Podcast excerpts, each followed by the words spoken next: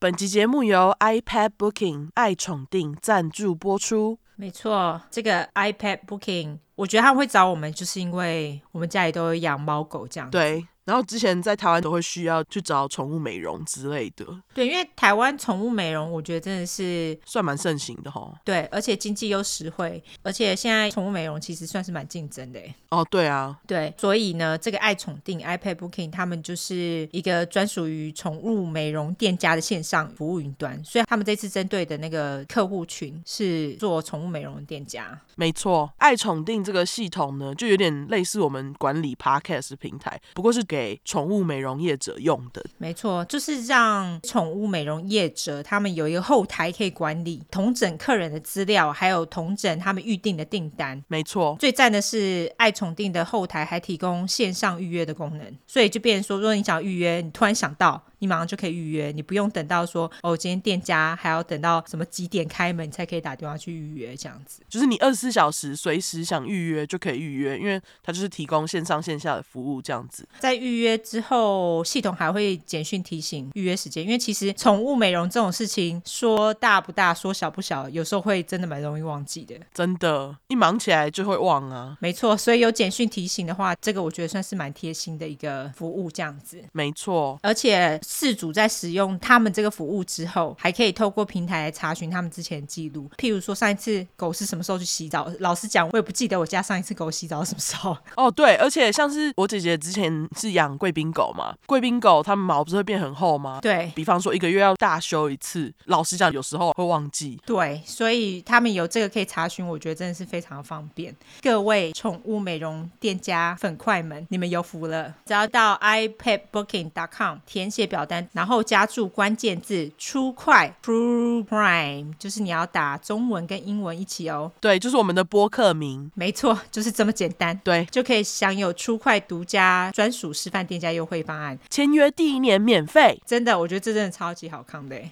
对，有个靠友好康。不止这样，他们第一年还免费让签约店家借用一台 iPad。啊、好爽哦！对，只有粉块示范宠物美容店家才有这个好康哦。没错，没错，真的是非常感谢 iPad Booking 爱宠定给我们的粉块们这个优惠。没错，如果说一年过后呢，如果你想要继续用的话，就是你觉得诶他们的系统还真的蛮不错的哦，他们就会有给你月缴或者是年缴的方案，就是看你的情况使用来做克制化啦。那年缴的方案呢，一天花不到六十块耶，一个月也不到两千块，你就可以轻松管理，蛮棒的。对，那个是初阶方案。没错，然后他们当然是还有进阶方案跟客制化方案，就是看你的需求设定这样。对进阶方案，因为它给的一些功能会比较多，所以它一个月可能会到四千两百块左右，但是功能多超级多的。那关于这些方案呢，我们会放在我们的资讯栏里面，让大家去做方案的比较，还有看你需要的是哪一个方案这样子。对对对，我们会提供爱宠定的网站，大家就可以直接在网站上面查询这些方案。反正你们先联络他们的话，只要写出关键字“出快 True Crime” 就可以享受第一年免费。没错，真的超级棒的，而且在美国好像比较没听过这种服务诶、欸我觉得这个其实也算是一个蛮新的服务。对，那如果其他有在养宠物的粉块呢，听到这边，如果你们也非常希望你们去的美容宠物店家，他们有这样子服务的话，你们赶快去跟他们推推啊，对，就是提供线上服务。这样子的话是不是就很方便？没 没错错， 而且爱宠定呢，他们是一个新创公司，所以就是希望说这个新创公司在台湾能够顺利做起来。对能够顺利的发展，希望大家就是多多帮忙推推喽。对，如果你们去推你们的美容宠物店家的话，那他们就可以用出快示范店家的名义，免费试用一年。一 gam 里够崩啦，gam 塞口。 经典台词，对 我超爱一 gam 里够崩啦，gam 塞口。没错。 对他们就可以试用，你也可以用线上服务， 对，这样子就是有没有互惠互一利？石二鸟。 没错，一石二鸟，把那个蒙拉 gam s 口拿掉。好啦，就是这样喽，大家就麻烦多多支持喽。感谢爱宠定赞助播出。没错，我们进入节目。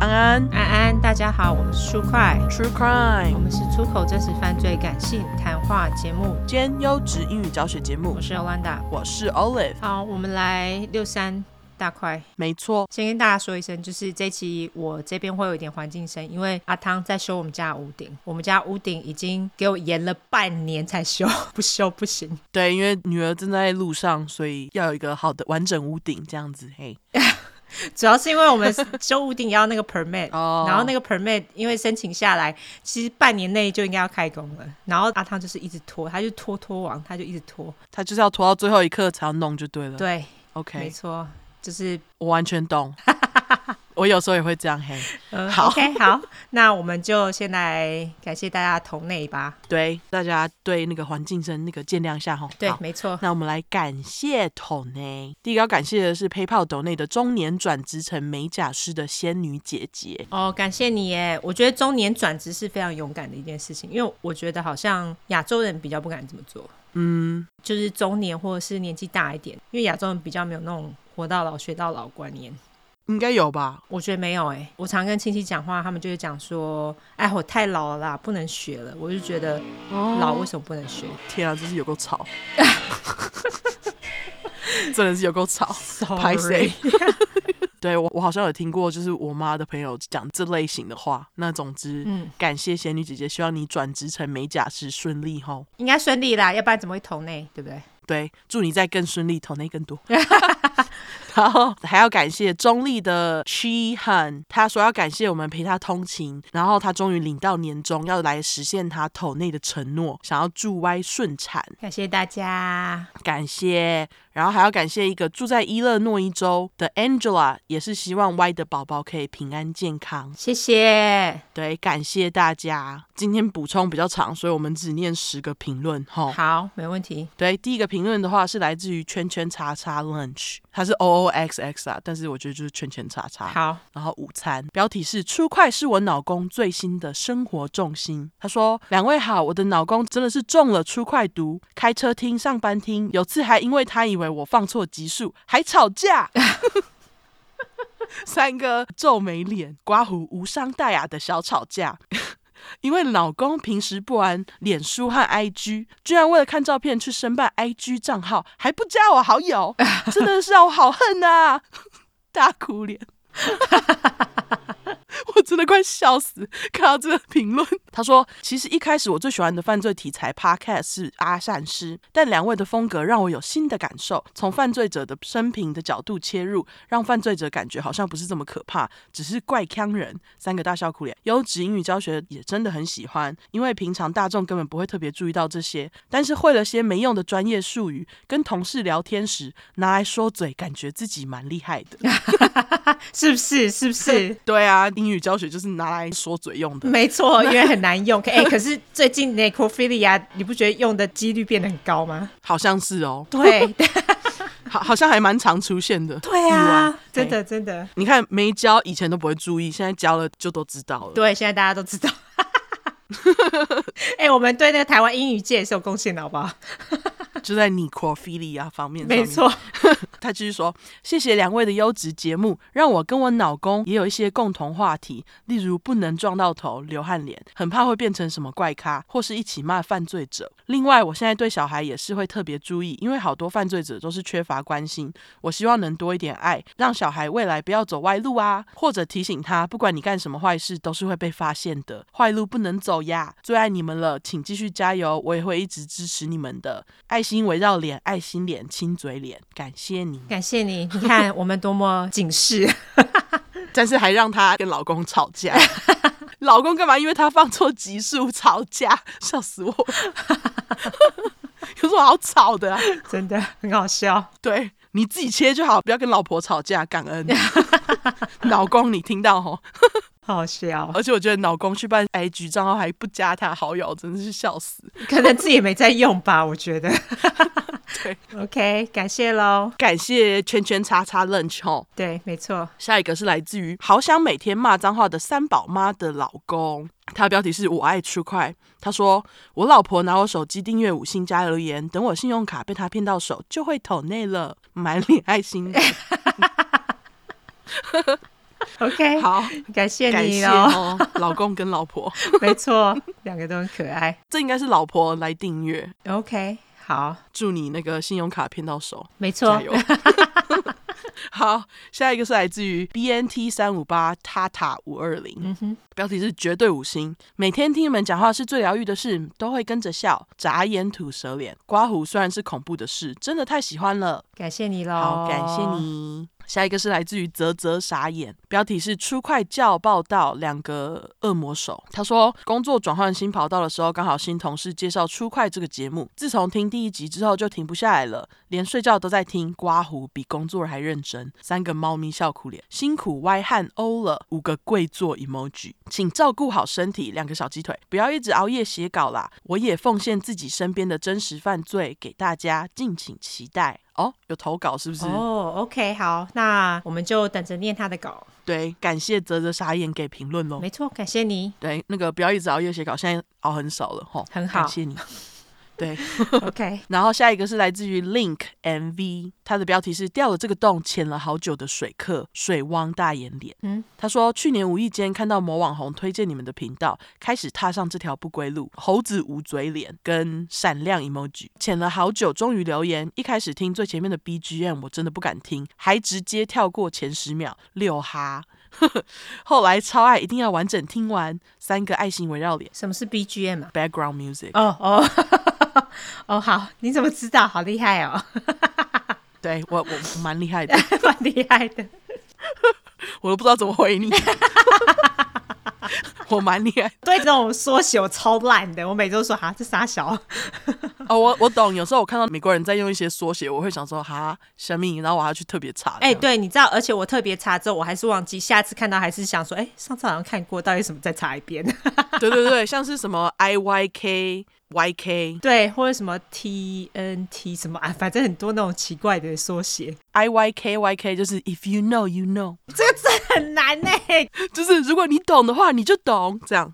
就是故故意要弄成这么难，这样这是愤怒的敲吗？还是这是屋顶？ 这是无敌啊，没有愤怒的 敲，我以为你在愤怒的敲。没有。 对于英文缩写愤怒， 结果居然是屋顶在敲。好，这集阿汤存在度蛮高的，对这样吼，那个大家不好意思，忍哦忍哈。他继续说：“听你们的声音，工作起来很有效率耶。”一个女孩用电脑 emoji，真的假的啦？自己细看不是不是，我是说听我们声音工作起来很有效率哦。好，我自己是这么觉得啊。哦，真的吗？因为我觉得很难专心工作哎。对啊，要看你在做什么工作吧。我觉得文书处理真的很难。哦，如果是其他，例如说手作、刺青，或者是不需要就是一直想东西的，倒 OK，嗯，OK 对对对，我觉得应该可能、啊。 OK，好好那好反正如果对你的工作有帮助，那你就听吧。好，我刚刚正想要说，女孩看电脑 emoji 上面那个电脑还有苹果的图案，那是苹果吗？你确定？对啊、你放大看， 好好好好，OK OK，你继续念。而且完全不会想睡，一集长度真的非常刚好，听四集差不多就下班了，thumbs up，四哈，下班继续听庆祝脸，有关爱欧的声音，尤其喝醉酒倒在地板那边，我真的听了很多次，头发沾 头发沾到呕吐物，到底是在五哈呕吐脸，我我懂， 我懂，超额，我枕边人还跟我说，他看到我就是满脸都是沾着呕吐物，我说你还能爱我，真的是真爱。 真的真爱，他说他以为我当下是死了， 我觉得超好笑，还好我还活着。那继续，他说也超爱 Y 的爽朗笑声，每次都会跟你一起笑，笑到我还会偷看旁边同事有没有看到， OK，再默默调整好口罩。哎，口罩真的很赞。没错，继续装没事上班，女孩用电脑 emoji。好啦，真的有够爱你们，好希望来台湾办见面会，握手 emoji，爱你们哟。嗯，台湾好像快要开放了吧？希望啦。好像对，如果开放的话，我们就会有机会回去。但是到时候我们就会募资筹机票回去，而且我们的机票钱是要四张机票， 没有没有没有五张，我还有一个女儿。哦靠背真的哦， 对，所以到时候大家就麻烦多多投内喽，好不好？会贵贵的，因为有五张，对，谁叫有人要怀孕。真的 真的，不好意思啊，会造成大家的负担。 就感谢你的评论，感谢 Link MV 的评论哈没。错，感谢你。下一个是来自 于今天把长发剪掉了，艳女杀人犯请下地狱，猴子无眼睛脸，它的标题是“告白出快”，五个爱心。第一次在 Podcast 上留言，本身是超级爱听 Podcast 的人，没在看荧幕的时候都爱听 Podcast。遇到出快真的是相见恨晚，双眼爱心脸。其他节目都放一边，从头开始听出快，还听到晚上不敢去买东西，大笑哭脸。 刮胡真的一步三回头的那一种。该我 懂，我懂，对，没错，现在出门都要再三确认门有没有锁好。三个满脸爱心脸，寡虎超级胆小，不知道为什么当初点进来，不后悔，而且怕的要死，但还是要听。Y 和 O 太有魅力，完全是因为你们的魅力才一直听下去。出快赞，可惜没有更早以前就发现这块宝地。就算之后没念到我的留言，还是要来表明我的爱。刮胡疯狂推跟朋友来听当中，觉得能边听边工作的人都太厉害了。我是错失细节都要倒回去再重听的那一种。刮胡 非常认真在收听，妈的好大声，流口水脸。感谢出快陪伴我很多通勤时光，希望出快越来越红。三个爱心，感谢今天把头发剪掉 了，因为我觉得应该不用整个念出来。对他的昵称怎么这么长？好，感谢你的留言喽。对，感谢你哦。这个是来自于香港的留言， 嘿、他名字是 Cleo W Y K，标题是三个双眼星星脸，来自香港的粉块，谢谢你们用心准备的资料，期待更多烂肉。刮胡问号 ，OK，他好像有支持我们的音响，因为那个 WYK。哎、我们其实蛮多香港人买我们的音响哎、对啊，非常感谢你们。对，非常感谢香港的听众。香港听说现在是要封城，是不是还是怎样？我是看到那个，我有个跟香港同学在讲，是哦，你是说因为疫情封城是吗？看一下、哦，好像是哦，好吧，那在香港的大家，希望你们一切小心。没有要封城啊，只是说他们最近疫情蛮严重的， OK，所以就 OK 在香港的各位就小心，好不好？对大家小心喽。感谢你的留言。对，感谢你喽。那下一个是来自于魔法小仙子，它的标题是“听了就不想听别人的魔法小仙子”，特别来留五星好评，一个小丑脸，有真实犯罪可听又可学习英文的优质节目，两个 thumbs up。两位主持人很用心的准备故事，故事内容很详细，超幽默，超喜欢曲小明，很好记。最近听了出快学了鸡婆和随便的英文，好实用。 是不是？真的，还有恋尸癖，虽然不知何时会用到，但念出来好像很厉害的英文，一个双手举圈圈脸。 哎，可是恋尸癖刚刚就说了，他最近不知道为什么出现的几率非常高，嘿、听了出快就出不去了。这节目一定会大红的，推推，期待以后在排行第一名出现出快。圣诞树 emoji。希望圣诞节前能被念到留言，刚好收听一周年了，感谢你们。不好意思，圣诞节已经过很久，你十一月十八号才留，圣诞节前被念到有点太勉强。对，大家麻烦请期待，大概你留言三个月之后会被念到。我现在已经赶进度赶很快了。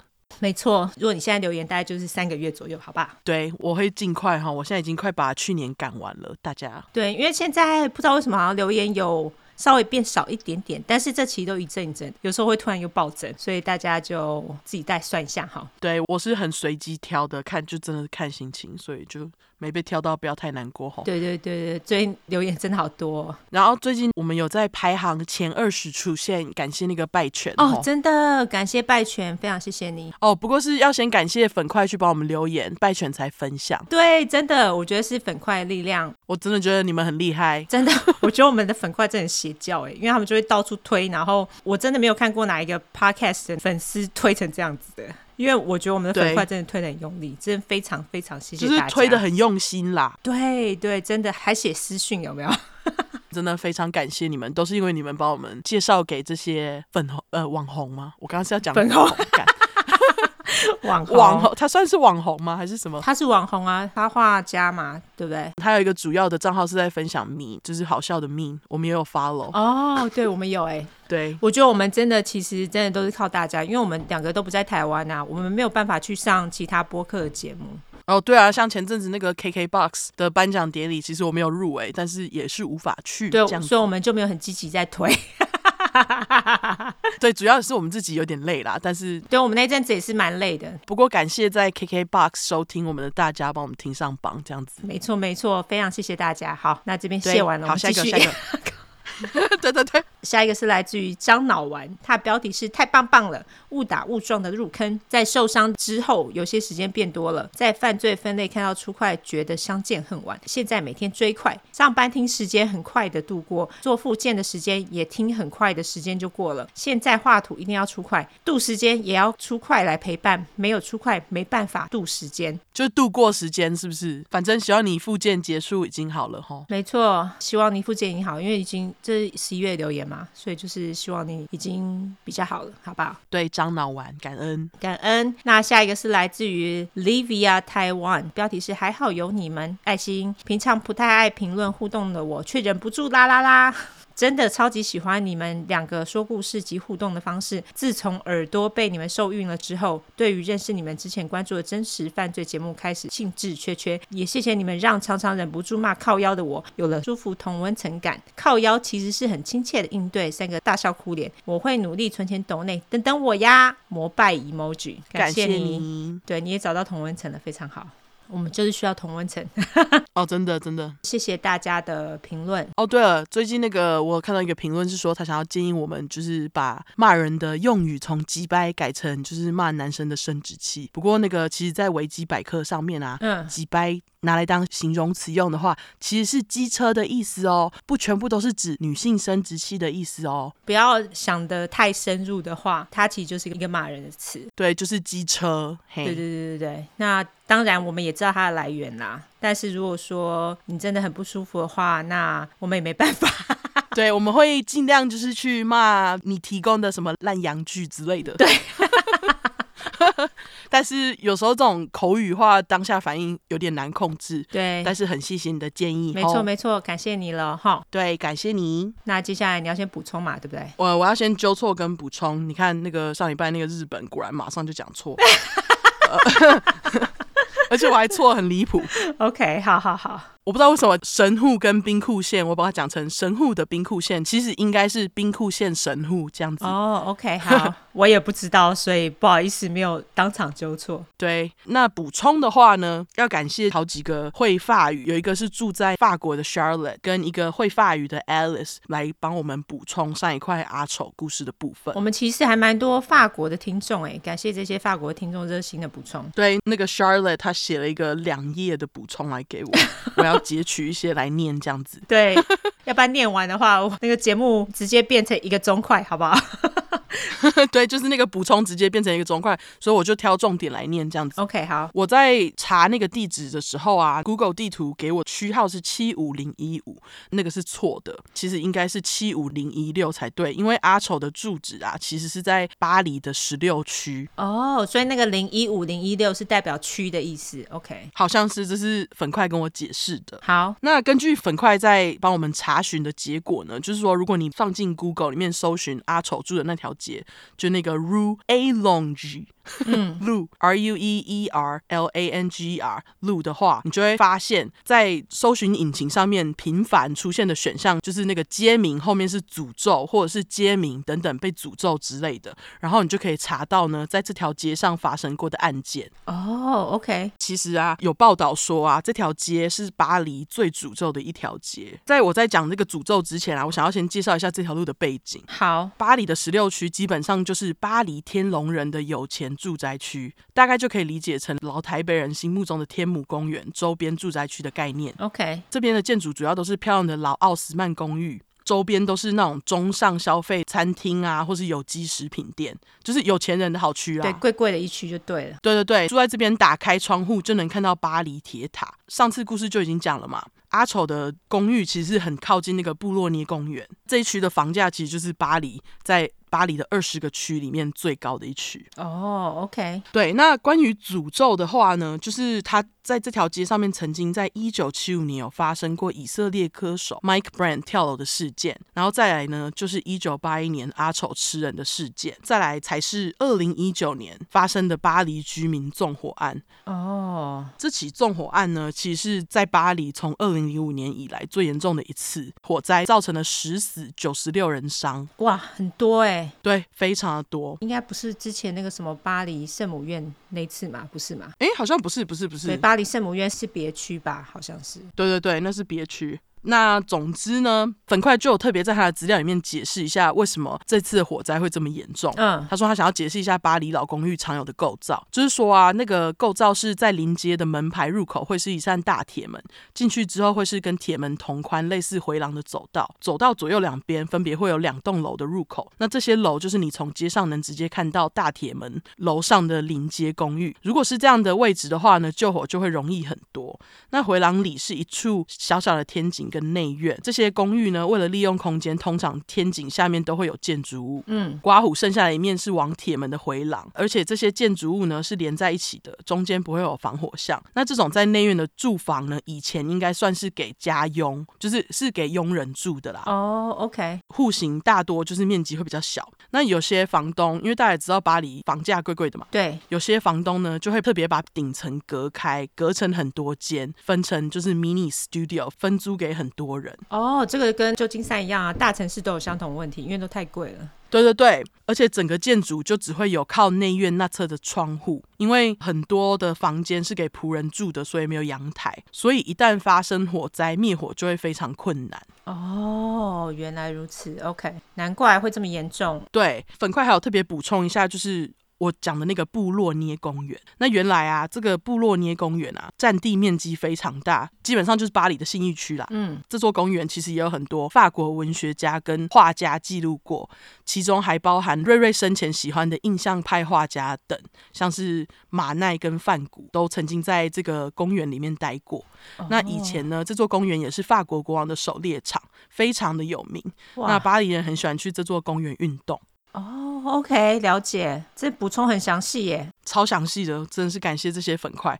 那另外呢，这粉块还说啊，另外一个这座公园很有名的地方呢，是因为晚上很多性交易在这座公园进行。是哦，OK，对，然后粉块还说，不知道阿丑会选这个公园的原因，是因为真的爱瑞瑞才把它葬在这个印象派大师描绘的公园，还是只是单纯因为很近？我觉得应该就是很近吧，因为他不是就住在那边吗？他不就住在那附近吗？对，不过就是因为还好这个公园有很多人。在那边进出，尸体才能那么快被发现。那补充结束，感谢大家收听，感谢，真 的蛮有个长。长的。对，真的谢谢粉块非常热心，因为我们对巴黎很不熟，然后他们这样子补充下来，我觉得应该大家对巴黎不熟的，应该跟我们都一样，就是会有一个基本的概念。我觉得这样子还蛮有趣的，感谢喽。对，好，我就来免责声明喽。好，因为我们的主题是在讲有关血腥暴力或性虐待的内容，建议有类似创伤或经验的人，还有不喜欢这类题材的人就不要听喽。还有十五岁以下就不要听哈，妈妈带着也不要哦。而且我们这一集 蛮恐怖的，哦，真的，我们会嘿用比较轻松的方式去讲这些故事，但是并不代表我们不尊重受害者。毕竟案件的内容都很沉重，而且我们都是开杀人犯玩笑，我们对于死者会给予绝对的尊重，还有我们的故事。充满了偏见，因为我们不爽就是会骂人，我们也不是媒体，也不是警察机构，我们没有保持中立的必要，所以要听客观中立故事的人可以转台哦，或是自己去找资料好吗？加油，说得好， 对，不要再来跟我们靠背了。另外，我们住在美国有一段时间了，所以还是会中英文夹杂，而且这些都是翻译的故事，我们还英语教学呢。我们优质英语教学节目好不好？那有玻璃心的人这边就给你个警告，我们逮到金会就说中国的坏话，所以假使你不喜欢我们讲中国的坏话，就不要听了哈。那不喜欢听脏话的人哦，你根本可以直接关掉了，我们无缘拜拜。另外，我们有提到任何加害人有心理疾病的话，并不代表你今天有这个心理疾病就会干相同的事情。我们有很多粉块都有一样的疾病，但是充满正气啊。所以，如果我们今天骂加害者，并不代表我们骂所有有相同心理疾病的人。大家不要再自己对号入座了，好不好？对，如果有任何不喜欢，直接关掉即可，不要来找我们靠北，没时间 理你。完全哈，麻烦你了。对，我觉得很累，嘿，啊对其实我们真的很用心哎，我们还会这样看看就啊，我们两个还会讨论一下这样子。对，我们还会自己私底下不爽一下，然后就就结束这样。 对， 所以大家自己直接关掉哈。好，那今天就我先开始嘛。嗨，我今天这次我要讲的一个案件呢，是佛州的，所以大家就可以有心理准备。这个案件蛮 k 笑的， 哦，是这样子，好，而且蛮好笑的，我觉得，因为这个加害者他非常的啼笑吗？对，而且有一点点可怕，我觉得。但是这是一件惨案就对了。对 OK 这是一件惨案，但是这个加害者就是他的行为真的是让人摸不着头绪， 哦，毕竟是在佛州，够疯，对，佛州大家都不知道佛州人在干嘛，而且我们之前不是有分享一个动态吗？就在讲佛州人的各种案件这样就。是等级啦， 不同等级的人。我这次要讲案件，也可以放在里面。这是要讲的一个算是超自然加上真实犯罪的案件。我 OK 之所以说超自然，是因为真的不知道为什么他会这么干，啊，好而且没有人知道他做这件事情的动机到底是什么，哦就是一个莫名其妙的案件，很疯啦。 ，OK 总之呢，发了我们的粉块们就知道，佛州发生案件，大家应该已经见怪不怪了啦。那这是我要讲的加害人的名字呢，叫做 Austin h e r a l f 我就叫阿丁，他有称号、哦，他的称号叫做 Fred Boy Cannibal。Fred Boy，如果你是加入兄弟会的人，他们就会叫你 Fred Boy。对，所以我这个我自己翻成兄弟会食人魔男孩。那你要说是兄弟会食人魔男孩，或是兄弟会男孩食人魔，随便你。好这次又是一个食人魔，因为你上次不是讲一个了吗？哦，对啊，这次又讲一个，那你这次也会有那个可怕的食肉细节吗？不会，因为它跟阿丑的性质很不一样，哦，好所以大家听下去就知道了。这一次我先从被害者的背景先讲起。好被害者呢是一对夫妻，老公叫做 John Steven the Third，那我就叫他老强。案发当时他是五十七岁，他的老婆叫做 Michelle Michigan，我就叫她小雪。老强跟小雪他们是在一九九七年的时候，因为他们是在同一间理财公司工作相识的。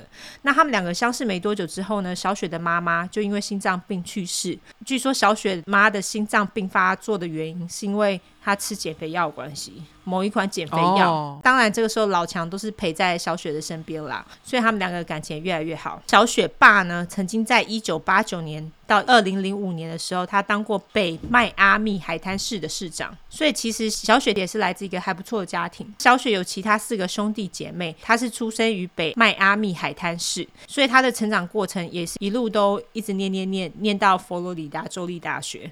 就是好人家的小孩，大部分都是这样子啊。哦，OK 至于阿强，他则是在南迈阿密出生的。那阿强他是一直念到高中毕业之后，他就直接去工作了。阿强他非常喜欢水上活动，其实就是佛州的必备款呐、哦，对啊，你就住在水边， 那他也非常喜欢钓鱼，然后也很喜欢拳击。阿强跟小雪呢，把他们的车库改成两个人的休闲娱乐中心，但是也很不幸的，这个车库也成为了他们两个人最后死去的地方。哦 OK 阿强跟小雪他们是在一九九七年七月九号结婚的，其实就是他们相识没多久，但一年左右就结婚了。两个人呢也决定在二零零七年的时候决定将他们的车库改成大家都可以来玩耍的地方。他们也把家里的车库呢称为 The Garage Mahal。这个 Mahal 呢其实是印度文宫殿的意思，所以可想而知，他们应该是把车库改建的非常豪华，因为都是宫殿了嘛。哦，他们会用印度文来取，有什么原因吗？还是就是只是喜好？好像是某个电视剧里面有提到的样子，所以他们就自己把这个也取成 Garage Mahal。哦 OK，好好好，他们车库改建的主题是海滩，废话，他们住在海边嘛，里面就是有三张沙发、一个大电视，还有咖啡桌，还有雪茄盒，还有豪华烤肉架、 制冰库，还有飞镖靶。阿强跟小雪，他就跟他们的亲友邻居说，只要他们的车库门是开着的，所有人都可以走进来跟他们一起喝酒、聊天、玩耍这样子。他们也曾经在自己的车库办了很多有趣的活动，什么单身派对啦，一些海滩 party 等等。小雪呢，在他们相遇的财务公司工作了十五年，那阿强呢，则是在退休前弄了一个园艺公司。两个人非常悠闲，他们几乎每天都一起搭船出去钓鱼。阿强跟小雪他们其实两个人在结婚之前，他们各自有个小孩，阿强有个儿子，那小雪有一个女儿。两个小孩在事发当时都已经长大成人了，也有自己的家庭。阿强跟小雪他们也把对方的孩子视如己出，就是都当成自己的小孩了。阿强的儿子是住在堪萨斯州，他的儿子也才刚生了一个儿子。阿强的儿子就是 The Fourth，他生的儿子好像就是五代 The Fifth 之类的。哦，就是一直取同样的名字就对了。对，因为他们并不是一个什么犯罪世家，所以他们通常都是名字会一直传下去。哦，OK，本来阿强的儿子也打算把自己的儿子带去见爷爷，就是阿强，然后顺便受洗为基督徒，但是就是还来不及这么做的时候，惨案就发生了。 OK，那我们接下来来讲讲加害人的背景。那我现在要讲的加害人，大概就是我们的食人魔阿丁啦。阿丁他是出生于一九九六年十二月二十一号，射手座。哎、他的星座超重要的哦，大家等等就知道为什么了。 好好阿丁的出生地呢是在佛州的棕榈滩市， ，Palm Spring，不是是 Palm Beach。哎，不是 Palm Spring 啊，Palm Spring 是另外的地方，Palm Beach 对，Palm 好 Beach，他也是在海边。阿丁是家里的老大，他下面还有个妹妹。阿丁在十三岁的时候，他们爸妈就离婚了。阿丁和妹妹就跟妈妈一起同住，这样。那虽然如此呢，阿丁跟妹妹他们两个人跟爸爸感情还是不错，所以他们经常会去探望爸爸，也常常会跟爸爸出去吃饭或是出去玩这样子。所以他们两个兄妹虽然说爸妈离婚了，但是跟爸妈都保持还不错的关系。 OK，那阿丁的爸爸叫做 Wade。是一个牙医。阿丁形容自己的爸爸呢，是一个讲话很大声、有点红颈，也就是 redneck。这个 redneck 我们在节目里面之前有讲过吗？有，但是再解释一次好了，因为好像很多人不知道。对，因为我们在南方故事里面常提到嘛。总之，这个就是对白人有一点歧视的称呼啦。redneck 就是红颈的意思，所以他其实是说别人是大老粗。大家对熟的人可以这样开玩笑，但是如果不熟，你就不要乱跟人家这样讲，因为那是对白人有点歧视的意味， 对，就是可能会被打。对，可能会被打。没错。对，不要乱用。没错，因为这个是阿丁讲自己的爸爸，所以他当然会这样形容。阿丁他也说他的爸爸脾气有点不好，这样子，这样子并不影响阿丁跟爸爸的感情，就是他们感情还是不错。他们两个常常会一起去钓鱼。阿丁爸后来也交了一个女友，阿丁爸的女友最终也是搬进阿丁爸家，跟他一起同住。阿丁妈米娜则是一个温柔的人，阿丁妈后来也交了一个男友，那男友呢最终也搬进了阿丁妈的家。他跟阿丁妈，因为阿丁还有阿丁妹都跟阿丁妈同住嘛，所以他但就是跟他们全家一起住这样子。 OK，阿丁他在二零一五年的时候呢，他是从 Sun Coast High School，就就是太阳海岸高中毕业。他在高中时期呢，他曾经参加过美式足球队跟摔跤队。那在高中毕业之后呢，他就进入了 Palm Beach State College，也就是太阳海岸州立大学就。那念了一个学期之后呢，他就进入了佛罗里达州立大学念书，就读生物学系。为什么不是棕榈海滩州立大学？哦，对不起，是棕榈海滩州立大学，我翻错了。干对，好，棕榈海滩州立大学。我还想说哪里是 Sun Beach。 这明明就是棕榈海滩，sorry，棕榈海滩州立大学，然后再去念佛罗里达州立大学。阿丁呢，之所以会被叫做兄弟会使人魔男孩，但就是因为他在大一的时候就加入了兄弟会，而且他的脸就是兄弟会脸，哦，是哦，就是你觉得兄弟会的人脸就是长那样。你说金发白人脸，对对对对对， 就是像那样。真的吗？就是吗？他好像头发也没有很金，是比较咖啡色，但是是比较浅的咖啡色，哦，天哪！我现在在看他的照片，好像真的是哎，是不是？对，那种 Jack 的感觉。对对，对，那个穿着、那个发型、那个脸就长那样，很标准的兄弟会脸。当然，加入兄弟会就是拿来 party 用的啊。阿丁也跟着兄弟会的兄弟们呢 party 很爽，据说他一周会 party 个三到四天呢、其他天可能就在宿醉吧，我猜。哎 OK，对，现在听起来很累啦。哦，真的真的，我一周 party 个一天就要死 了，现在都不敢 party 我我。现在一个月 party 一天，我就要休息一个月，我就觉得实在太累了。现在其实都已经不敢再喝醉，我觉得喝醉好累哦，这就是老了吗？对， 这就是，这就是没错。 也因为经常 party 嘛，啊，那阿丁在学校的功课也是一路下滑，所以我我说真的不知道加入兄弟会干嘛， 哦，就是交朋友吧，party 啊。可能就交朋友把妹，因为我觉得加入兄弟会真的是对人生毫无帮助。诶，你不知道，有时候人家男生就在那里交到各种奇怪的人脉。哦，这倒是哦，所以主要就是人脉的问题，因为其实兄弟会很多人有钱人，对不对？对啊，对他们来说有帮助好了。好， 不过就在这样 party 拍趴，阿丁突然想要成为一名营养师，所以他就从生物系转到运动学系，就是 sports science。他转系之后拿到不错的成绩哦。他在二零一六年四月的时候，他交到一个女朋友，叫做 Katie Alexander，我叫她猫弟。好，Hello Kitty 是不 是？对。阿丁在念完大一之后呢，也就是二零一六年的六月，阿丁他就从大学宿舍搬回家里过暑假。他也开始到自己的爸爸那边做实习，因为还记得吗？阿丁的爸爸是一个牙医嘛，嘿、红警牙医，没错。也在这个时候呢，阿丁的家人就开始发现阿丁好像开始变怪怪这样子。二零一六年的七月，阿丁表示：“我想要成为一名超有名的饶舌歌手。”是不是很莫名？哦，白人想要成为饶舌歌手，得要至少跟阿姆一样厉害啊。很难啊！你看，现在也只出了一个阿姆。所以他这次真的是莫名自信对，重点是，据说他根本没有在听嘻哈音乐。啊！对，他就突然跟大家宣布说，我要变成饶舌歌手，就不知道哪来的。哦，是哦，阿丁他这个时候就开始制作一系列的 YouTube 影片，他的频道名称呢叫做 Austy Frosty，我去查喽，还在诶。欸哈，没被下架，没有 OK 到现在都还在，而且他的影片超级多，有很多饶舌歌啦，但是听得出来就是用手机录音的， 因为哦音感 OK 很差。对我现在分得出音质了，因为我们现在麦克风有够棒棒。真的，我们一开始不知道是在搞三小。总之， 那个大家辛苦了一二三集，但是我们是不会重录的。现在坚定的跟你们说，不重 录，因为现在自己听觉得天啊，当时真的是莫名的自信哎、涉世未深的可爱。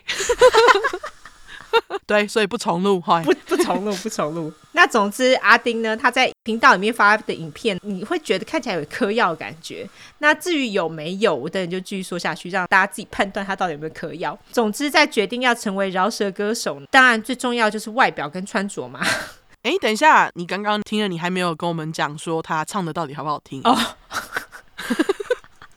这这很重要哎，可不可以讲一下？ 我觉得不是很好听 哎、老实讲。啊，技巧有没有很好？是不是？没有，他就只是念一些东西，而且他其实后来有一些影片啊，会唱一些其他的东西耶。他还会唱什么哦，披头士的《Let It Be》，是不是很哈莫名？哦，OK，好好好好，我们感谢你去听。 他的影片非常莫名，好不好？大家有空可以去看看。呃，我再附上频道的 link 给大家好了。好好好，就是在那个我们的 show note 里面嘛。没错，没错，大家自己去看看 哈，有兴趣的话。好，感谢你的心得。大家都知道，美国的年轻饶舌歌手最爱的就是秀自己的穿的名牌嘛，有没有？什么金字？对，所以你刚刚才会说最重要的是外表跟穿着，在我打断之前。没错，没错，他们当然就是还会秀一些什么金子啦、钞票啦。他们现在最红就是手上拿一叠钞票，然后给大家看嘛。我觉得超智障还有金假牙、银假牙，超讨厌的，就是这些很肤浅表面的东西啦。可是你只要这样做，大家就会注意到你。哦，对啊，饶舌歌手就是要下趴。我觉得跟台湾饶舌歌手好不一样，台湾饶舌歌手比较不走这一路、欸，哦，是吗你？不觉得吗？台湾饶舌歌手，但也会挂一些什么出金链子啊，哦，台湾的饶舌歌手比较走随性路线，像是谁蛋堡就做自己。对对对对对，我觉得台湾饶舌歌手算是比较有个性、比较有想法啦。可能也是因为人不多，但是我觉得他们比较不会注重在一些比较肤浅表面的地方。我自己个人认为，可能也是因为买不起，拍拍拍谁？ 你说的对耶！ 天哪，因为支持的人可能就是有限。也是哦，你说的 对耶，哎对靠背好。那个如果有饶舌歌手，其实是买得起，只是不想穿的，不要来骂我，我只是乱讲。对，我们只是随便讲讲哈， 随便给个哎评对价。对，嘿嘿嘿，到了二零一六年八月四号到八月七号，阿丁他就跑到本州的 Tampa 坦帕市找他的女友猫弟。这个 Tampa 离我这边大概一个多小时，算是一个蛮大的城市，很多老人喜欢去那边搭船，因为它就是靠水。嗯，据说阿丁在这段期间对于他音乐梦非常痴迷，而且他痴迷到失眠哦，还睡不着觉，哦，天天要录一个影片就对了。脑中想法很多，一定要饶舌一下。 OK，猫弟他就说有一晚阿丁只睡了两个小时，然后就醒了，然后就开始在那边鬼叫，而且说房间里面有怪物，听起来是不是啊哦嗑药？ ，schizophrenia，我乱讲的。等会你就知道。拜访完女友猫弟之后，阿丁回到妈妈家，妈妈也发现这个时候的阿丁变得更奇怪。那阿丁他就表示我要把头发染成蓝色的，是不是又很莫名？嘿，经过猫弟的劝说呢，阿丁最终就是没有把头发染成蓝色的。但是阿丁又表示，我想要买一条超粗的金链子，这样子才能跟其他有名饶舌歌手一样啊，对不对？他们都有粗粗的金链子嘛。但是就在阿丁要买金链子之前，他突然又决定，我要成为一名有名的人权领袖。饶舌歌手不当了就对了。那他梦想也是改的蛮快的嘛。对，大家还跟得上吗？我我跟得上啊，我跟得上啊，OK 的，OK 的。完全不知道他在想什么。他就是有很多梦想就对了。哎、我觉得他这一点其实有点射手哎、因为很跳跃式的思考。哦，对啊，搞不好人家就只其实只是跳跃式思考，不是奇怪。好，我们就先暂时这样子觉得好了。搞不好他小时候看了蓝色小精灵，就一直想要把自己的头发染成蓝色蓝色小精灵不是头发是蓝色，他们是整只人都蓝的、欸。啊。你觉得阿丁可以把自己整只染成蓝 色吗？ 哎、我看到有人就是把自己， 就是你知道那个纳尼亚人吗？我不知道哎、不是纳尼亚，说错了，他们是潘朵拉星球，那叫什么啊、就是整个人是蓝的、啊。 Avatar，, Avatar 对。阿凡达，阿凡达没错，里面的人不是都蓝的吗？然后我有看到美国有一个人，他也想要把自己变成像那样，他就用刺青的方式、欸，哎、哦，而且他是自己帮自己刺，哦这么神奇，那他现在快蓝了吗？快要了。你现在看到他，他只要有穿衣服都是蓝的，因为他还没有变成蓝色的地方都是衣服会遮到的地方，那他就是慢慢的自己哦刺自己刺，他整个人都快要变懒了。我就想说，你要刺到什么时候？《阿凡达》都已经退流行了，哦，你知道现在还是有那种就是喜欢《阿凡达》而在一起的聚会，然后而且他们还会讲《阿凡达》里面的语言。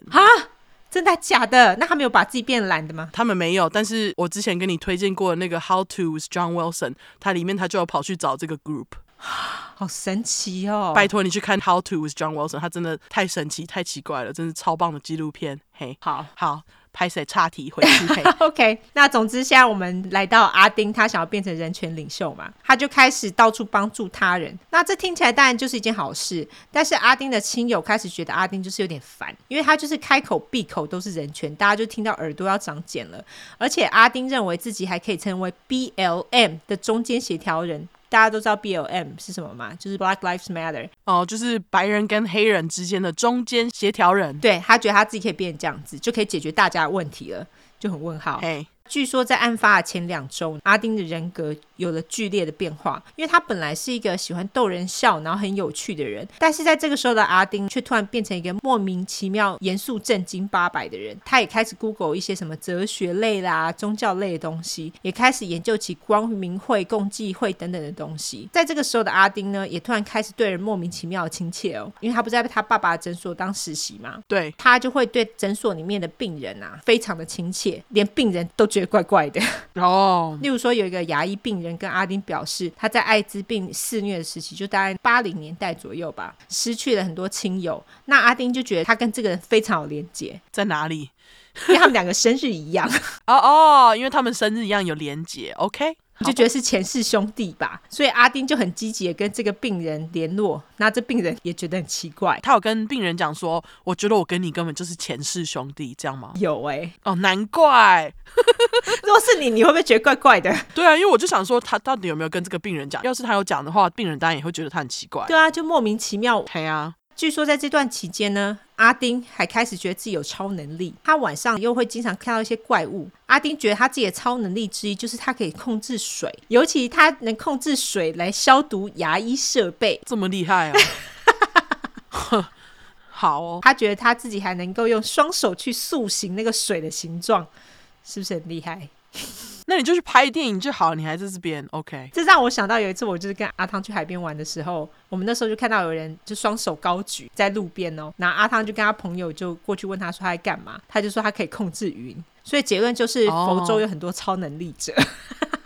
真的 应该是这样嘿。 对，总之阿丁呢，他就是想要成为人权领袖嘛，那他对尔南甘地非常的着迷，他连他的手机桌面都设成甘地耶，他甚至觉得哦，他自己就是有这种吸引力，可以跟任何人说话，大家都会乖乖的听他演讲就对了。我觉得其实大家人都很好啦。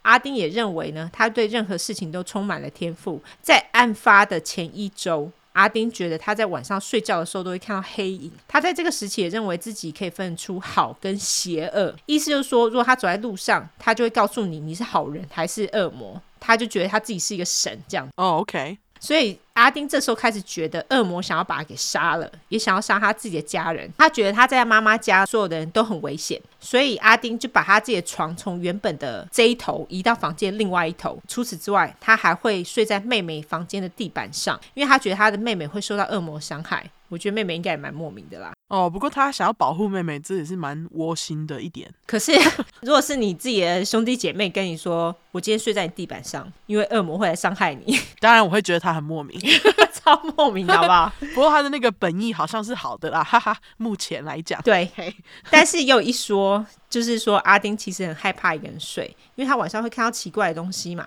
除此之外，阿丁也会把狗带进房间跟他一起睡，因为他说他要保护那个狗，其实应该是他想要狗来保护他啦。哦，对，在这个时候，本来完全不会遛狗的阿丁也突然开始遛狗了，哈，因为据说他从来都不遛狗、欸，所以他突然遛狗就很奇怪嘛，哎，这只狗是他养的吗？还是是家里的狗啊、家里的狗。 o k OK，所以大家都觉得他怪怪的。但是阿丁他自己本人表示呢，他觉得他自己跟狗开始有特殊的连结，跟山姆的儿一样，是不是？ 真的哎，听完这块，欢迎大家重刷经典第四块。大家大将军的狗，都会大将军的狗，大都会将军，哦，对，大都会将军讲错了， 都会大将军，对，大都会将军的狗，没错，二零一六年八月十二号，这时候是案发的前三天，阿丁就表示他的超能力现在超级厉害的、啊，跟耶稣一样厉害，所以他现在连走路都要跟耶稣一样慢，我就觉得傻小，啊 真的。等一下，你是知道耶路耶路耶路耶稣走路耶稣走路有多慢的？ 我是哪里看来的？你标准哪里找的？ 啊完全不 OK 知道。阿丁这时候就觉得，因为他跟耶稣一样厉害了嘛，所以他可以帮助大家解决所有人的问题。他也开始穿上浅色的衣服，就是要跟耶稣一样啦。而且他觉得深色衣服是邪恶的，哈，他觉得穿上深色衣服就会让他变得邪恶。我就觉得，干，那我这样邪恶到爆啊！我衣服几乎都黑的。哦，对啊，阿丁睡觉的时候都开着灯睡，因为他这时候很怕黑嘛。二零一六年八月十三日周六，阿丁他这时候开始跟大家到处要名片，因为他觉得呢，通过这些名片，他可以保护这些人哦。哦，那给他一张你听我说，还没有讲完。 ，OK， 那 OK，同时 OK，在拍这一手天，阿丁也觉得，哎、我是射手座呢。啊，大家知道射手座的标志不是半人半马吗？对，他也开始相信自己是一个人马，哦，好哦，也在同时，他不知道干嘛，突然喜欢走路，走在路中间，导致有一个脚踏车骑士看到阿丁的时候，就突然吓一跳，想说怎么有人走在路中间，就要赶快转弯绕过阿丁嘛。结果这个事件也让阿丁相信啊，我超厉害的、啊，人家只是不想撞你，靠背啊，他就觉得他可以避开伤害，因为没有人可以伤害他，这超搞笑的。嗯，而且他在回家的途中，有一盏路灯就突然熄灭了，他就马上觉得是恶魔要来伤害他，要来抓他，所以他在这个时候就开始恐慌了起来。阿丁就马上找了下一个光源，那就是来自于一间披萨店的灯光。那他跑进披萨店的时候呢，这时候有一家人刚吃完披萨准备离开，阿丁就问他们说：“哎、可不可以搭你们的便车？”就是。让他坐在他们的卡车的车床，再到他自己家附近这样子。这家人也是人很好，你看我就说他们都人很好，就答应了嘛。那据说阿丁也从来没有搭过便车，所以他这个举动也是非常奇怪。嗯，隔天，也就是八月十四日，本来阿丁不是收集一大堆名片，觉得可以透过名片保护这些人吗？对，但是他这时候改变想法了，他就突然觉得，其实通过这些名片没有办法保护这些人，只会造成他们的伤害。哈，为何？不知道你觉得他目前为止做任何事情有一个原因吗？哦，好啦，他有 schizophrenia 吗？就是像山姆尔一样的疾病吗等会诊断出来你就知道了。 ？OK，总之呢，阿丁就在这一天把名片通都撕毁了。当天，阿丁跟阿丁爸还有阿丁爸的女友。以及一个朋友，他们一起去了一个枪展。他那时候就用了一个理由，他就说他需要一个东西来保护自己为理由，在这个枪展当中买了一把小刀。他也跟其中一个买家还讨论到那种末日生存者，就是我们之前说的 survivalist 呃对 survivalist 末日生存者 survivalist，还有一些晋升搏击等等的话题。那在当天下午，他们在逛完枪展之后，阿丁就跟妈妈还有妹妹一行人到阿嬷家吃饭，就是外婆啦，妈妈的妈妈家吃饭。嘿，据说在吃晚餐的时候，阿丁也很奇怪，就是他的话非常多，而且变得非常热情，一直跟大家说他爱他们这样子，多感谢阿嬷帮他们准备晚餐等等，还跟大家说他们要对所有的人都很亲切、很友善才行哦。就突然传到了一下，嘿，晚餐过后呢，阿丁妈给了阿丁一条原本属于阿嬷的十字架项链，说这个十字架会保护他。 OK，二零一六年八月十六号星期一，也就案发当天的早上，阿丁他那时候穿上了运动球衣，戴上了太阳眼镜，因为他觉得太阳眼镜可以保护他不受到恶魔的威胁。咦，可是他不是坚持要有光吗对啊，我也不知道为什么，就跟你说他做任何事情毫无理由。 ？OK，接着呢，阿丁他就来到了海边，他用他最快的速度奔跑，因为他觉得他是一个动物，哦，人马，没有他在石头上跳来跳去，他觉得他现在是一个半人半狗的动物。啊，不是人马了哦，哦好， 不是好不是，好真的是很跳跃式 哎，对，总之，阿丁那天还认为，他觉得他自己跟在海滩上遇到的狗啊有很强的连结，因为他是半人半狗。他还觉得狗毛开始在他的脸上冒出来，我想说那是胡子吧。 在海滩上跑跳完之后呢，阿丁就决定跑到阿丁爸家。那他前一天在阿丁爸家停的车子，而且他在跑到阿丁爸家的途中，阿丁他是跑在马路中间哦，不是人行道，因为他觉得没有人可以伤害他嘛，没有人可以撞到他。对对 对，那的确，因为所有的车子都怕撞到 他，所以大家都闪他闪得远远的，所以真的没有人撞到他。好，哦到了阿丁爸家之后呢，那时候就阿丁爸的女友在家。阿丁爸的女友于是打电话给阿丁爸告知状况。那这时候爸爸跟女友说，把阿丁留在家里，因为阿丁爸那时候已经开始注意到阿丁的状况怪怪的，所以开始担心起阿丁。阿丁爸的女友也照做了。那阿丁爸在午休的时候，他就从诊所回家。那他这个时候呢，他就叫阿丁服用一颗 Xanax。我这边来稍微小纠错一下，因为我之前在某一集，我忘记是哪一集有讲到 Xanax。那我那时候是说那个是百忧解，那有粉块来纠错说那个不是百忧解，Xanax 的中文叫做赞安诺，那百忧解的英文是 Prozac。我等一下也会讲到这个 Xanax，我也写成百忧解，那我等一下会记得讲成赞安诺。那总之纠错完，我们继续。阿丁爸他那时候就把一罐赞安诺拿给阿丁，然后他就跟阿丁说：“哎、你吃一颗。”但这个时候阿丁却把那一整罐赞安诺丢到草丛里面，他说：“Drugs are evil。”也就是说，药都是邪恶的啦，坏坏。嘿，大家知道美国人很爱把这种忧郁症药物拿来娱乐使用哈，所以有很多人就因此上瘾嘛，所以大家不要乱学。总之，在把这罐药丢掉之后呢， 阿丁接着爬上了屋顶，然后跳到阿丁爸的车上，直到阿丁爸把阿丁车子的钥匙交给他，然后呢，阿丁才从爸爸车子下来，开着自己的车子到附近的一间珠宝店。这时候很担心阿丁的阿丁爸，他就是跟着阿丁一起到那个珠宝店，然后他在那个珠宝店外面呢，还是把一颗赞安诺强塞给了阿丁，但是阿丁他把赞安诺放进嘴巴里。然后又从嘴巴拿出来丢在地上，就是都没有吃啦。就死不吃就对了。对，嘿他就是死都不吃。在这个时候呢，阿丁爸的午休时间因为快要结束了，所以他就只好回诊所继续看病人这样子。早上十一点，阿丁就接着开车到他最好的一个朋友家，当然他是事先没有跟朋友说啦。接着他就爬到他朋友的车顶上跳来跳去，因为据说这时候阿丁觉得他自己是一个杂耍演员。啊，OK，阿丁的朋友看到就是很傻眼，想说你在冲啥小，他就跟阿丁说可以麻烦你下来吗？哦对啊，因为他有可能会把屋顶弄得凹洞哎、对啊，因为他跳来跳去呢。这个时候呢，两个人就开车到了海边，就在海边聊天玩耍。哎、这是真朋友哎、就是跳了车之后还是可以一起去海边玩耍这样子。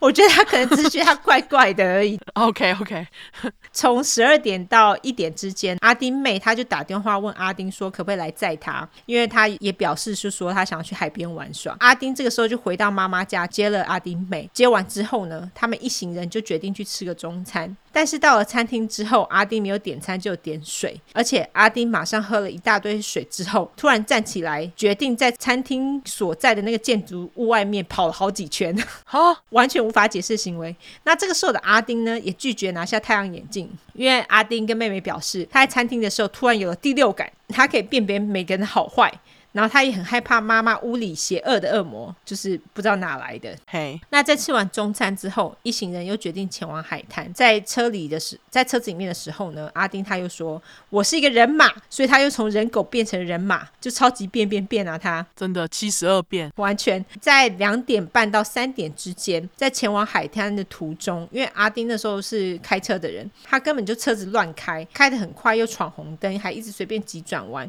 就吓死阿丁妹。阿丁妹这时候就传了一个简讯给妈妈说，她觉得阿丁需要去看一下心理医生。到了海边之后，阿丁又突然表示，他现在是半人半狗，反正就不是马就是狗啦。是不是在海边就会变成人狗，然后在都市就会变成人马我不知道他是否有这种逻辑存在。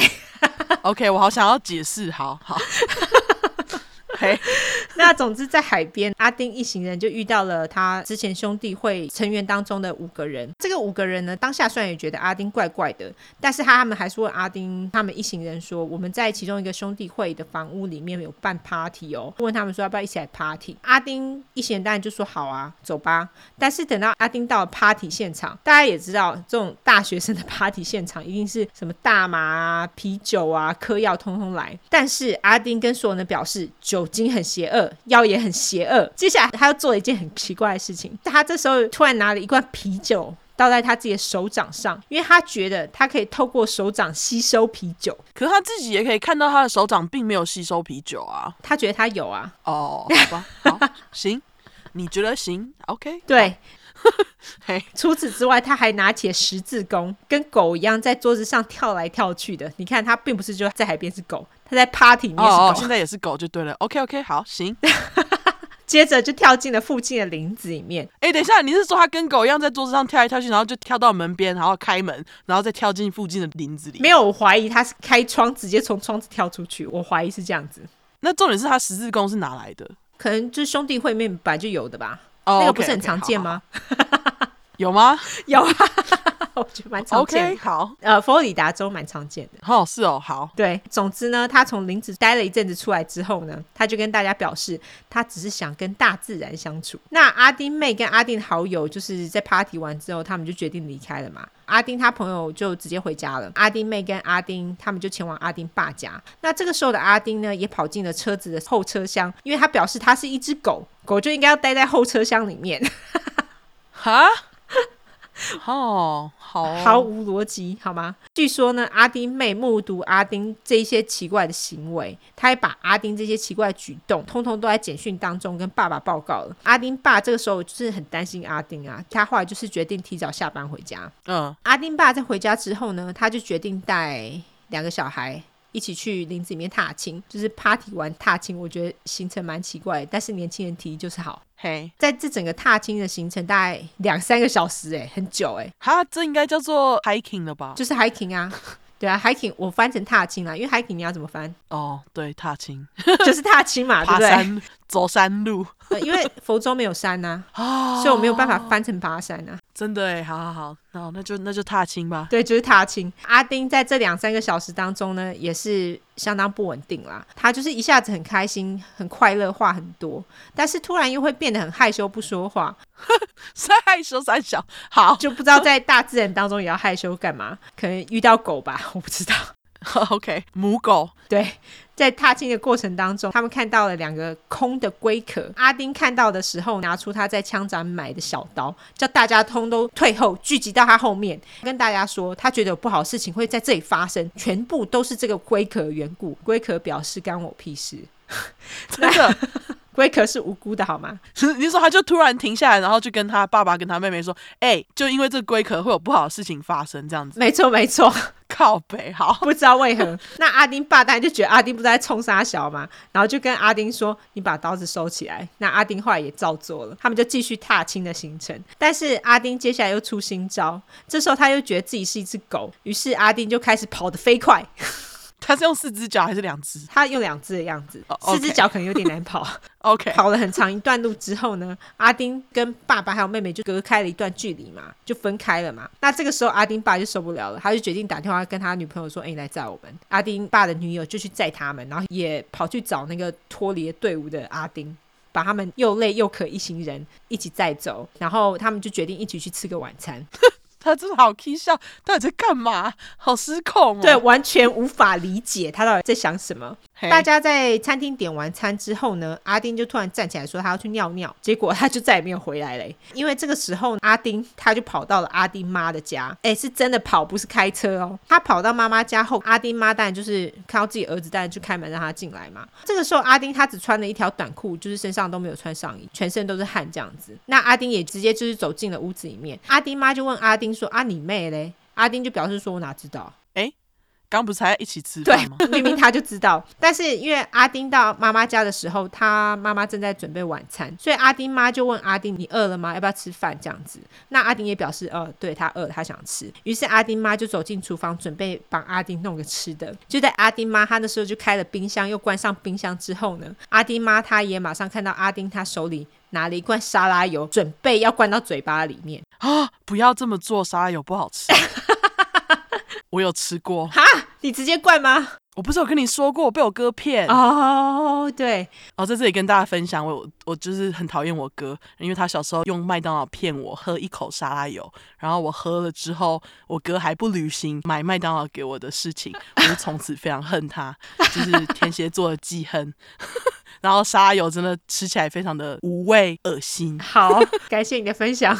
那总之，阿丁妈看到他这样子，当然就是赶快阻止他嘛。那也就在这个时候，阿丁妈的手机响了，她一看，哦，是阿丁妹打来的，所以阿丁妈就在忙着接电话的时候，阿丁又出了新招，他拿了一个碗。里面装满了那种 mozzarella cheese，就是马芝拉起司。接着呢，把油撒在起司上面，然后开始吃这碗起司。大家想试试看吗哦哦我觉得听起来不是很好吃。可是马芝马哲马马佐瑞拉起司就已经就是怎么讲，它就是已经是油脂了、欸，它还加油。对它就是要油上加油，吃起来才爽。我不知 道，它没有任何逻辑的，啊大家不要用任何逻辑去想要合理化它。啊，妈妈就看着它这样，你吃油上加油就对了。对 OK，，没错。总之呢，这时候阿丁妈就接起电话嘛，但电话那一头就是阿丁妹，她就问阿丁妈说：“哎、你知道阿丁在哪吗？”那阿丁妈就表示说：“哎、阿丁在这呢，到底是发生什么事了？”那阿丁妹也表示说：“我怎么知道？”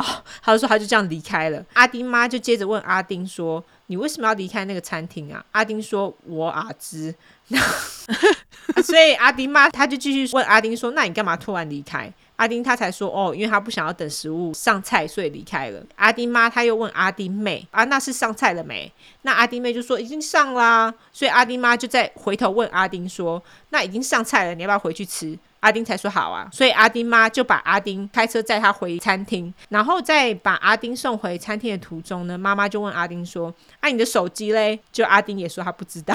哼，一问三不知。对阿丁妈这个时候当然也觉得儿子很奇怪嘛，所以他就问阿丁说：“你需要去看一下心理医生吗？”阿丁也其实就表示同意，就说觉得他自己需要去看。 OK，晚上八点二十分，阿丁妈在把阿丁送回餐厅之后呢，阿丁他就进入了餐厅，回到桌边嘛。那这个时候，爸爸就问阿丁说：“啊，你到底是怎样？”因为爸爸脾气不是很好，他这时候就已经有点不耐烦了。但是阿丁只是坐在那边没有回答。那这时候，阿丁爸就生气啦、他就抓起了阿丁的衣领。很显然，就是阿丁妈有给阿丁一件上衣穿啦、啊哦对了，毕竟要送回餐厅，怎么可以只穿短裤？对，那阿丁这时候就举起手来，准备要往自己的爸爸脸上猫一拳的时候，阿丁爸的女友马上就制止阿丁，跟他说：“你不要这样做。”阿丁就也蛮听话的，就放下了手。接着他就走出了餐厅。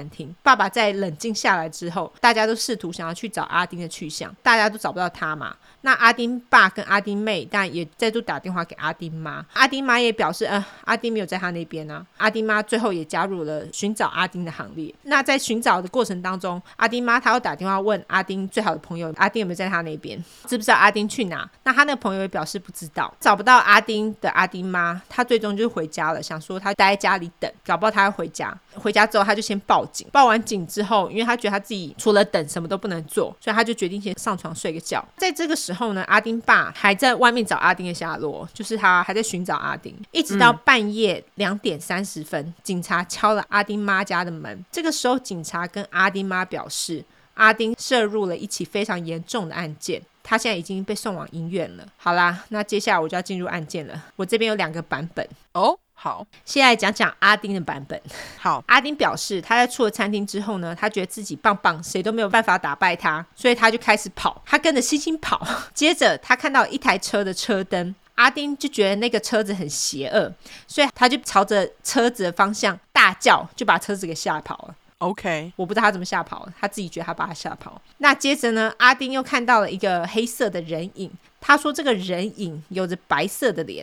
他就觉得这个人很邪恶，他又听到这个人在叫他自己的名字，他就突然想起这个声音啊，听起来是他一个表亲的朋友，他在小时候曾经看过这个人。那阿丁觉得这个人也是很邪恶的，是一个坏人，阿丁就觉得这个人是来杀他的。所以呢，阿丁就朝这个人尖叫了一声，冲出去左转， 他就看到了一个有白光的车库。那这个车库呢，就是小雪跟阿强的车库。哦所以小雪跟阿强其实跟他是毫无关系的。 ，OK，阿丁进入了车库之后，就跟小雪还有阿强求救。阿丁他自己表示呢，他进了车库之后，他看到一个有褐色头发的女人朝着他尖叫，就是小雪啦。阿丁当下觉得这个女人是一个巫婆，阿丁因为觉得害怕，他也朝这个女人尖叫。接着他完全不记得他们是否有任何对话。由于看到有一个人影，然后这个女人又对他尖叫，他都觉得他们是要来伤害他的，所以在这个时候，阿丁的裤子也不知道何时脱了，他只剩下一条四角裤跟上衣。阿丁呢，继续表示他依稀记得，他捡起了一把刀子，然后朝女人一阵乱砍，他还咬了那个女人，因为他觉得自己是一只狗。那接下来他的记忆也很模糊，他说他接下来似乎拿了酒来喝，然后继续拿刀砍那个女人。接着他看到一个男人跟一条狗站在门口，阿丁也朝那个男的砍了过去。接下来记忆就是他自己在医院里面醒来，就这样。啊，OK，好，他的版本听起来还好，只是有点 k 笑。但是接下来是警察跟邻居好好先生的版本。好，阿丁在离开餐厅没多久之后呢，就把他的裤子给脱了。 就剩下四角裤。嗯，但是他那时候还是拿着他从香港买的小刀，因为他本来放在裤子口袋嘛，他要把它拿出来。那在晚上九点十五分的时候，阿丁抵达了阿强跟小雪的车库。小雪一看到阿丁，但觉得很莫名其妙，想说你是谁啊？他就对阿丁说：“你是谁？”接着阿丁就拿起了枪斩小刀，往小雪的身上一阵乱戳。除此之外，阿丁他还从车库上捡了其他的东西，往小雪跟阿强的身上乱捅。那时候阿强已经在那边了。 OK，他还随手拿起东西往他们的头上一阵乱打。那这个时候，阿强、小雪他们对面的邻居好好先生看到了阿丁，不知道在冲啥小，赶紧前往车库帮忙。那他到车库的时候呢，看到小雪已经倒在车库的地板上。这个时候的阿丁正在攻击阿强，那好好先生就赶紧把阿丁从阿强身上推开。接着阿丁他就看着好好先生说：“You don't want any of this。”意思就是说你不想要介入这件事情。那接着好好先生呢，赶紧马上打电话报警。据说在报警的时候呢，还是可以听到阿丁的尖叫声。跟我那个案件有一个地方相像。哦，真的吗？就在好好先生表示小雪跟阿强都被攻击倒地的时候，就他跟警察这样说，好好先生才发现他自己也在流血。好好先生的老婆马上接手电话，跟警察表示，好好先生的背部、颈部跟头部都被捅了几刀，这样子。啊，所以我在想说，阿丁刚刚说他在门口看到的一个男的跟一只狗，有可能是好好先生。哦，OK，所以说阿丁在攻击的时候，他只有看到女人，就是小雪的意思。对，他是因为小雪的关系，所以才开始攻击他们。哦，所以他对阿强没有印象。对对对，等会你就知道为什么没有了。好好好，警察在接到电话之后呢，当然也马上就是紧急赶到现场嘛，因为他们也听到那个背景声很恐怖。但是到了现场之后呢，他们都惊呆了，因为这个时候警察看到在阿强小雪的车道上，阿丁这个时候是熊抱着阿强的身体，而且他是一边咆哮一边咬阿强的脸跟肚子。警察这时候才惊觉到阿丁在吃阿强，于是他们就想要把阿丁拉开，但是他们根本拉不开，于是他们就用电击器电击了阿丁，也没有用啊！你们可能会想说怎么不射他？我也觉得匪夷所思。如果是黑人的话，警察可能马上就开枪了， 真的。对不对？但但是是据警察说，他们说因为阿丁离阿强的距离太近，因为他们没有办法确定阿强是死是活，嘿，所以他们怕说开枪会伤到阿强，所以他们没有开枪。接着呢，警察他就朝阿丁的头踢了几下，也没用。啊后来还有个警察，他就放狗咬人，也没有用哦。哈，丁他那时候是整个在发疯的状态，他无法被拉开，他就是跟一个野兽一样。最后是四个警察，他们使用蛮力才把阿丁拉开了阿强。这个时候，阿丁的嘴里还喊着“杀了我，杀了我”。当警察把阿丁压在地上的时候，他们才发现阿丁的嘴里还有一块阿强的肉。我的妈呀，他真的是在发疯哎、因为他等于说吐口就把阿强身上的肉就咬下来了欸、因为。对，大家还记得上一块阿丑试图想要直接用咬的咬不下来， 对，所以他其实是真的非常的大力去咬人家的肉，好他就发疯。在把阿丁上铐之后呢，警察大家就马上赶快去查看小雪跟阿强的状况嘛。在查看之后，他们就确定两个人已经死亡了。小雪身上有多处刀伤，但是都不致命。那小雪她致死的原因是她殴打致死，至于阿强呢，则是被。刀子捅死的。救护车到现场之后，急救人员就把阿丁绑在床上。那这时候的阿丁还在咆哮，而且他说他吃了不好的东西。救护人员就问阿丁说：“你吃了什么？”于是阿丁回他们说：“人类。” 他就说 “human”、哦对，哼那据说阿丁不是说他喝了酒吗？嗯，但是其实他的喝的不是酒、欸， 他喝的其实是清洁剂之类的东西，哈所以他的内脏受到了相当大的损伤。嗯，当然啦、阿丁的行为这么不寻常，大家第一个想到就是他是不是嗑药了嘛？因为他怪怪的嘛。据说阿丁他从十七岁开始就喝酒，当然也是会喝到挂，是说谁喝酒没有喝到挂过？据说阿丁有呼麻，但据说他并不常服用大麻，但是他那个时候就是在他十七八岁的时候，他有服用一些药物来帮助他那个 ADHD。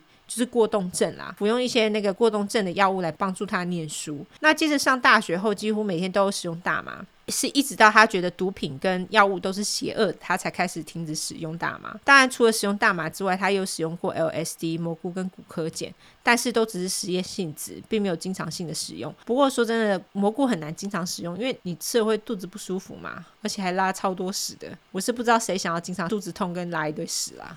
哦，这倒是真的，而且就是蘑菇真的是需要你把一段时间空下来才能进行的一个活动。没错，我们这样觉得啦。对，在事发的前两天呢，阿丁一直说毒品跟药物是邪恶的，所以阿丁妈曾经跟阿丁说：“那你就把大麻给丢了吧。”阿丁其实也照做喽。好啦，反正屁了这么多，重点是阿丁的毒品鉴识报告是什么？结果阿丁的毒品鉴识报告出来，他完全干净诶、欸他没有使用任何药物，所以他当下是没有因为药物导致他变得这么奇怪。阿丁他因为什么东西都没有使用嘛，他就被验出非常少量的 THC。诶，我们之前有说过 THC 跟 CBD 嘛，好像有，但是你你可以解释一下。反正这两个就是大麻主要会产生的东西。那 CBD，我觉得台湾人现在稍微有点概念的啦，因为现在好像台湾有一些地方会卖 CBD。总之，CBD 是可以让你放松止痛，然后不会嗨的。但是 THC 是会让你嗨的成分。但是大家都知道，有吗？ 大麻虽然只让你嗨一下，但是它大麻成分是会停留在你身上，最长可以停留到两周以上。对，所以阿丁他体内被测出的微少的 THC 含量，应该是他很久之前使用的情况之下被测出来的。哦，毕竟他也其实是在事发两天前才把大麻给丢的啊，所以你不知道他对，到底上次抽是什么时候。没错，就是这样子。所以可以确定的是，他在事发当下并没有抽大麻。既然在事发的当下，阿丁并没有使用药物或是毒品，所以他们那时候警察机构就帮阿丁做了两次的心理评估。阿丁的心理评估出来后，他们只确认阿丁有躁郁症、欸，甚至连啊那个什么失觉失调症都没有。对啊，就这是我刚刚一直在猜的，因为他的感觉很像是我们之前讲过的案件当中失血失调症吉白朗的感觉。因为他有幻听跟幻觉嘛，我不知道为什么他们测出来居然没有哎、嗯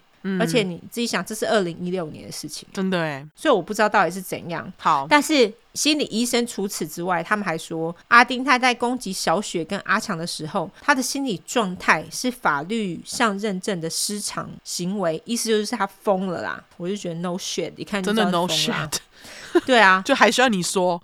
对啊，大家都看得出来好吗？对啊，好好，抱歉，心理医生，抱歉哦， 不要质疑专业嘿。对，那在案发后的一个半月，因为他那时候就是不是有喝那个奇怪的东西嘛，所以他那时候嘿住院住了一个半月之后，他就出院，然后送往监狱，并且以两个一级谋杀罪、一个一级意图谋杀罪、入盗窃视罪、入室窃盗罪，你刚刚说入盗窃是罪，入室窃盗罪、抗拒逮捕罪等等被起诉。嗯，阿丁的审判日一直被往后延啦。那后来检察官其实也要求阿丁去做第三次的心理评估，又因为疫情的关系，所以很多事情都延后了。所以阿丁目前尚未被定罪。他现在还在监狱里面，大家不要担心，他没有出院，但是他现在就是没有被定罪。阿丁目前现在在监狱当中接受失觉失调症的治疗哦，哦，所以他就是有被诊断出来嘛。我觉得应该是后面有被诊断出来，呃，后面评估出来有说他是可能有视觉失调症，所以才会接受这样子的治疗，对不对？对对对对，但是在前两次评估当中都没有，所以我猜是他第三次评估之后，应该就是有诊断出他有视觉失调症，因为很明显嘛，他对啊有幻觉、幻听，我觉得应该是有视觉失调症。总之，这个案子呢，如果之后有一些新的，例如说他审判出来之后，我再跟大家更新，这样子好，是不是很疯？真的，他兽性好多、哦，这整个案件很佛州欸诶、我觉得。真的疯的莫名其妙，对，疯莫名其妙，他整个人完全毫无逻辑可言欸诶、真的诶，非常适合佛州的一个案子。对，没错。那我故事就到这边了，晚安。OK，好， 好啊，最近世界局势动荡，让大家人心惶惶。看乌克兰这样，让我也一并担心台湾。 只能说民主诚可贵，希望世界和平。好奇怪开头哦，你好，OK，对我必须要这样开头，因为我真的最近心情觉得有点沉重。那而且唐老师说，最近大家压力应该都还蛮大的，觉得他很准。是反正希望大家投好。另外一个拍谁，就是上一块的故事有点恐怖，不知道有没有很多人点进去？我放在叙述栏，警告超恐怖深入的超烂肉照，有啊， 有人看了觉得超恐怖的欸，有留言呢、真的，超恐怖。对啊，对，不敢看的人完全没关系，因为我自己看完那些照片都有点创伤， 我真的有创伤。所以因为就是最近局势动荡嘛，有点沉重，然后上礼拜的故事又这么恐怖，这次我就决定再来一个我们大家最爱的励志生还者故事。所以这个开场是有原因的。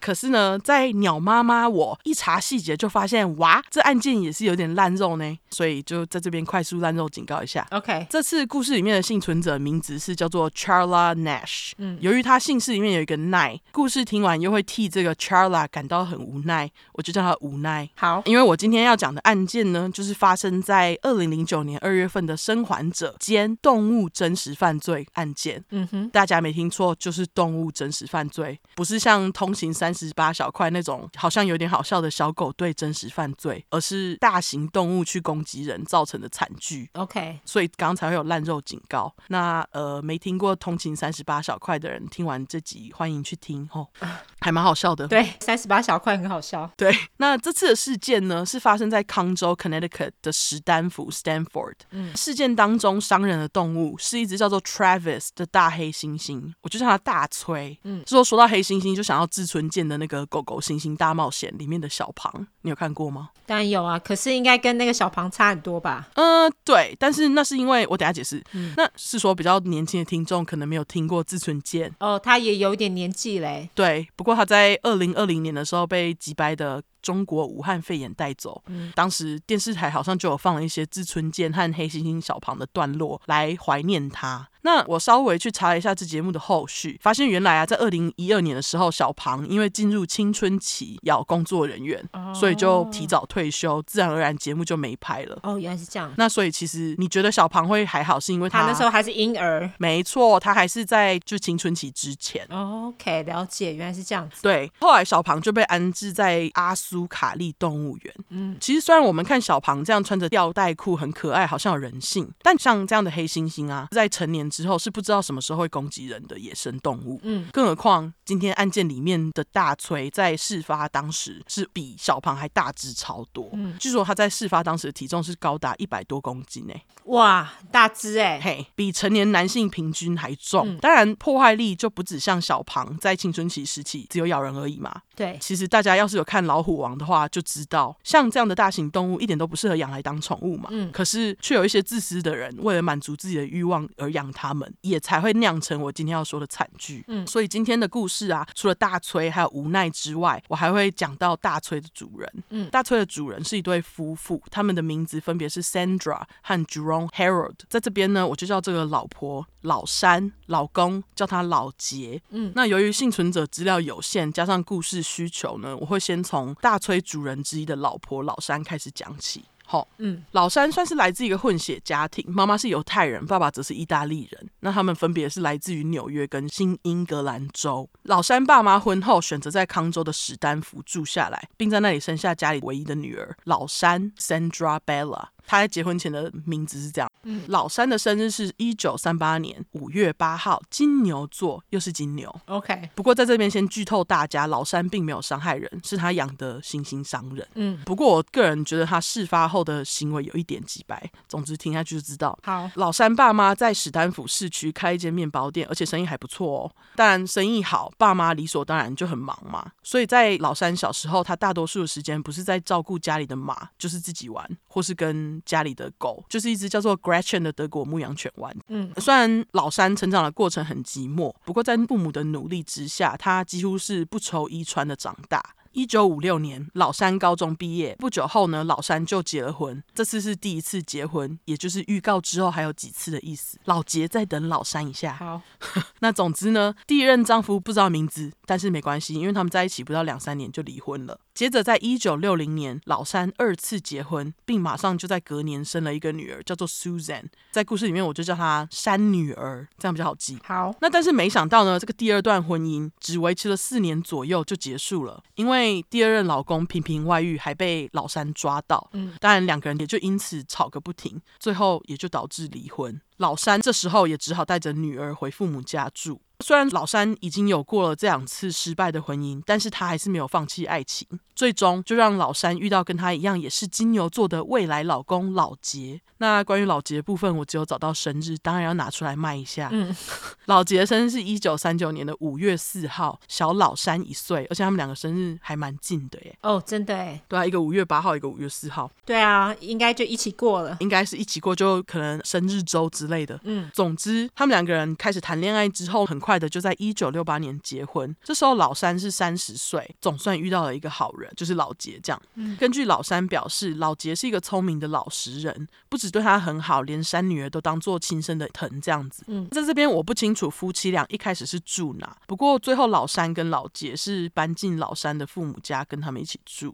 接着，夫妻俩在当地相继开了一间修车厂跟一间拖车公司，而且就是经营的很不错，赚了不少钱。优质英语教学时间，哎，优质实用英语教学时间。嗯修车厂的英文就是 auto body shop，拖车厂或是拖车公司呢，则是 tow company，T O W，然后 company 这样。嗯，虽然说这两个字还算实用，不过还是希望之后大家总算可以出国的时候不需要用到这两个字，没错， 也这就代表你要去修车。修车应该很难避免啦。对，修车或是被拖掉这样。那总之，我们回到故事。好，刚刚我不是说老三和老杰因为这两个事业赚了不少钱吗？嗯，据说他们赚到最多的时候是有赚到百万位数哦，就是百万美金位数，就很多钱。一年吗？呃，就是好像总资产有来到 millions 这样。 OK 那我稍微换算了一下，就是在一九七零年代左右的一百万美金啊，大约是现在的七百二十四万美金。就是如果他们至少有一百万的话，那他们就是有七百二十四万美金在银行里面，就是超多钱。真的欸耶对啊，于是呢，一家也在有钱真好之下，动物越养越多，不止养了很多条狗，还养了很多马。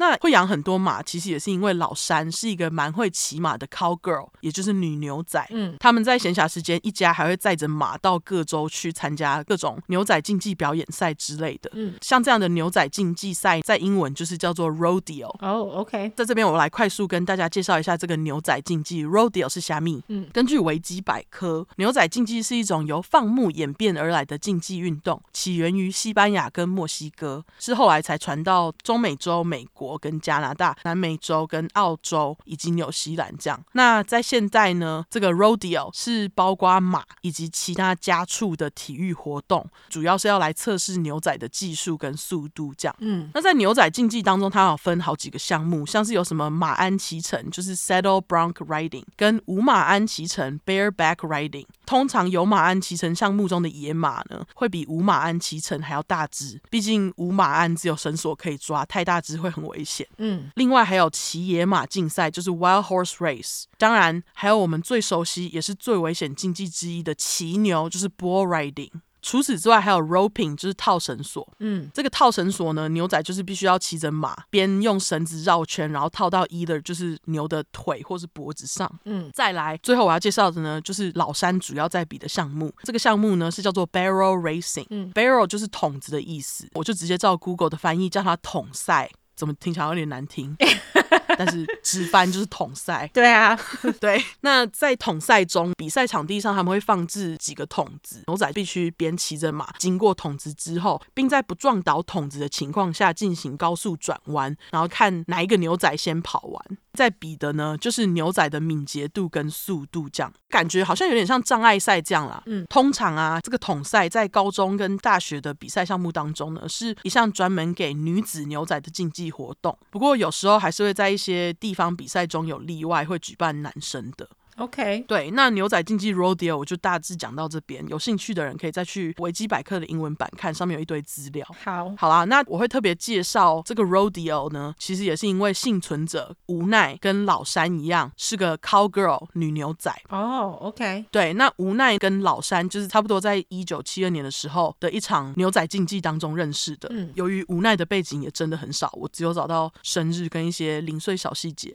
我就不特别另外介绍他。那无奈的生日是一九五四年十一月十一号，天蝎座。嗯天啊，我生日前一天，真的，那当时呢，老三跟无奈认识的时候，无奈只有十八岁，十八岁的无奈刚逃家不久，正在跟着这个牛仔竞技活动一起巡回。我猜这些牛仔竞技可能就是无奈用来赚钱的方式，毕竟他逃家嘛。对，那不管是不是，他们两个认识不久，就因为有相同的兴趣，加上经常在比赛见面，就成了忘年之交。连山女儿也跟无奈变成了好朋友，因为当时山女儿是十一岁，无奈也只比她大七岁，可能就对她来讲像个姐姐一样。嗯虽然他们很要好，不过他们在认识对方的前几年，只有在比赛场合才会见面，而且在当中呢，其实有几年他们是失联的状态。哦，对，是在很多年后，无奈才开始会去拜访老山。所以我们镜头先转回老山家，黑猩猩大崔很快就要出来了。好，由于老山从小训练山女儿骑马，母女俩就因为骑马这件事情感情非常好，彼此无话不谈。这样，据说后来山女儿也有参加那个妈妈在比的统赛。 OK，山女儿在成年之后，直接就在家里的车厂上班。几年之后呢，就嫁给了一个修车厂的员工。嗯，结婚之后，山女儿因为不想要跟爸妈，也就是老三、老杰，还有外公婆、老三的爸妈一起住，于是她就搬出去了。嗯，然而就在山女儿搬出去没多久，老三的爸妈相继因为生病过世，家里这时候就变得很空旷，只剩下老三跟老杰两个人。那老三又没办法一天到晚看到女儿，因此就变得很无助。嗯，于是呢，就在寂寞之下，老三跟老杰就决定来养一只黑猩猩跟他们作伴。 OK，对，那大家一定会想说，咦，为什么会决定是黑猩猩？对，据说老三会选择黑猩猩的契机，是因为在几年前一次的牛仔竞赛活动，老三跟无奈两个人就是在看比赛的时候呢，就看到一只黑猩猩骑着马绕着擂台跑。它不止身穿衣服，头上还戴着牛仔帽。嗯老三就觉得天啊，黑猩猩超可爱，就拉着无奈一起去后台看这只黑猩猩。然后当时老三手上就是抓着一把小熊软糖，然后黑猩猩看到就在那里要嘛，嗯结果他就给黑猩猩他手上的软糖。后来在黑猩猩回到场上表演的时候，他认出坐在观众台上面的老山，竟然就直接从野马上下马，然后用两腿跑到老山面前，跳到老山怀里给他一个拥抱。哦，天啊，这不就是志村健跟小庞偶尔会有的互动吗？就是你给他吃东西，他就会开心。OK， 对啊，就是是真的蛮可爱的，对但是还是不能拿来当做养黑猩猩这种大型动物的理由。的确是，可是我觉得他们就是有钱的人，他们就不管这件事情，他们觉得可爱就直接真，对的，对，因为他们有钱真好。没错，对，那可惜呢，老三跟老杰不懂，硬是要养，直接就花了五万美金，等于现在的大概九万两千四百四十台币。哇哎、等一下，等一下，讲错讲错，等于现在的九万两千四百四十美金，二十七万台币左右。好，嘿，很多钱，没错，他们就用了这么多钱，在一九九五年的十月底，跟一个很缺德的黑猩猩繁殖场 Connie Brown Casey's Compound 买了一只只有三天大的小黑猩猩。 OK，这只小黑猩猩呢，其实也就是大崔 Travis。那 Travis 这个名字的由来呢，是以老山最喜欢的乡村歌手 Travis Tritt 来命名。 OK，好，对，后来这个缺德的繁殖场还改名成 Missouri Primates Foundation，就是密苏里灵长类保护区。嗯，优质英语教学时间，primate 就是灵长类的意思，嗯，Primate，你要不要拼一下哦，P R I M A T E，primate。 ？OK，是说这个繁殖场啊，虽然改名改的好像自己是一个保护区，不过他们其实还是很缺德。是还好后来这个所谓的保护区有被动物保护协会 PETA 踢爆，里面的黑猩猩生活环境很差，有一些还甚至被困在不见天日的房间。于是他们好像是从二零一五年开始展开了救援黑猩猩的行动，嗯，直到去年才成功的把大部分的黑猩猩都救出来，送到佛州真正的自然保护区这样子。哈，花这么久时间，这个你看，他一九九五年就跟他买嘞、所以这个繁殖场还营运了二十几年嘞、对啊，就是真的很夸张，就是真的有人在买啊。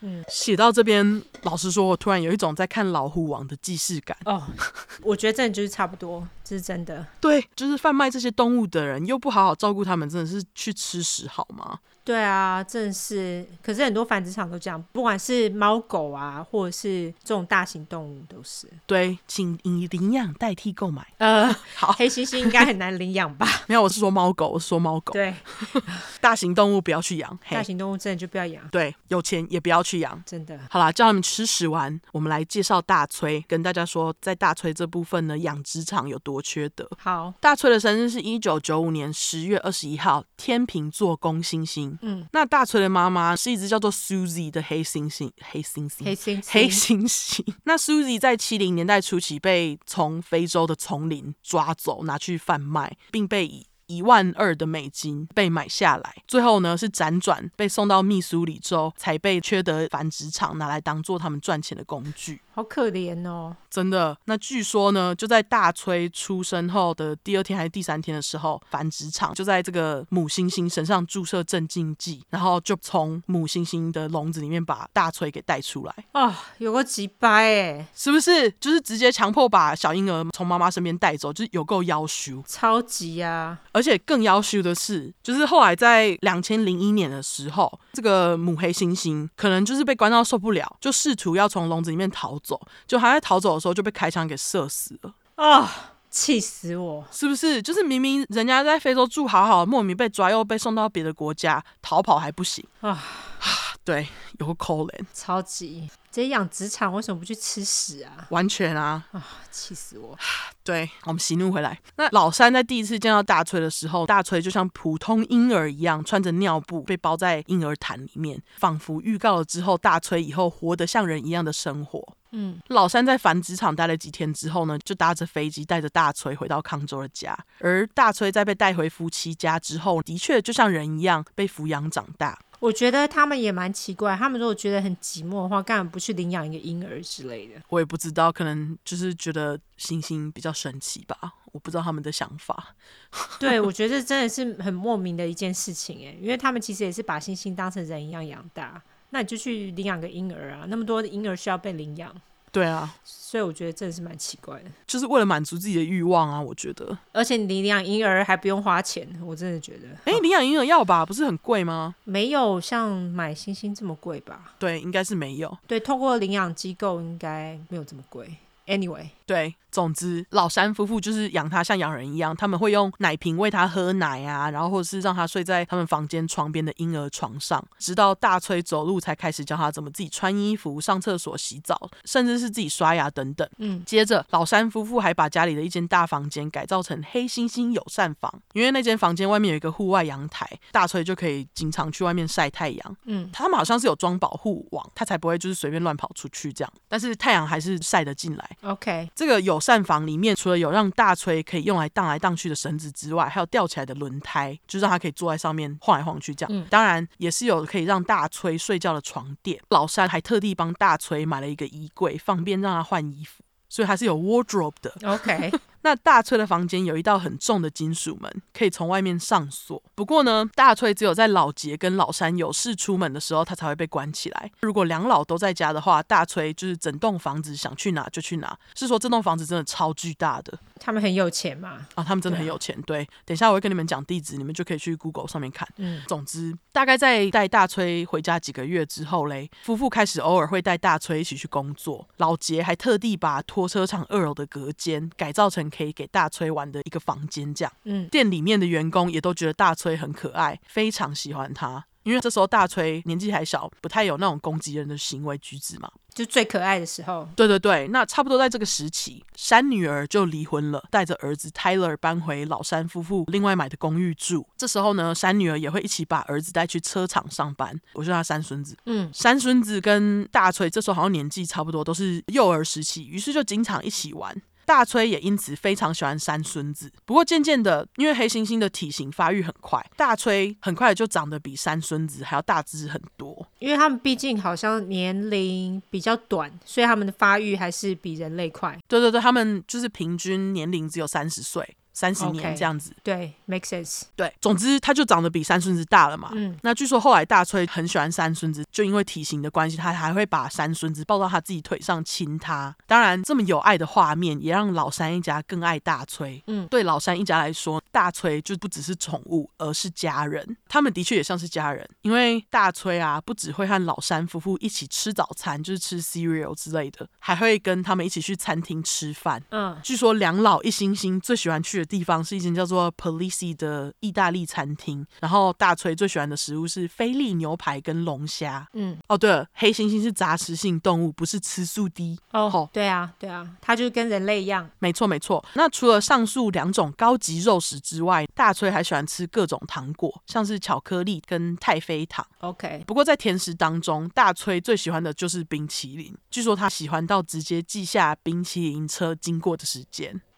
OK，对他记下冰淇淋车的时间之后，大概在时间到的时候，大崔就会对着老三大吼大叫，要老三买冰淇淋给他吃。当然，老三就是通通都买，等于说就是让他这样予取予求。大崔就是变得有点任性这样子。嗯，那除了一起吃饭之外嘞，老山夫妇还经常会和大崔一起洗澡，有时候还会让大崔上他们的床跟他们一起睡。虽然大崔自己房间有床，不过他几乎都是睡在夫妇的床上面。嗯，两老一心心，整个就是天伦之乐这样。 OK， 后来大崔再大一点，老杰就开始教他怎么骑脚踏车，跟那种可以坐在上面割草的电动割草机。平时大崔要是没有跟着去上班，就会帮夫妇喂马跟除草，甚至还会浇水。当然，这对夫妇因此就更爱他这样。老三还会时不时打电话跟朋友炫耀大崔有多聪明，就像人类宝宝一样。那就像你说的，干嘛不去领养一个婴儿就好？ 对，对不对？对啊，而老三炫耀的对象其中之一呢，就是无奈。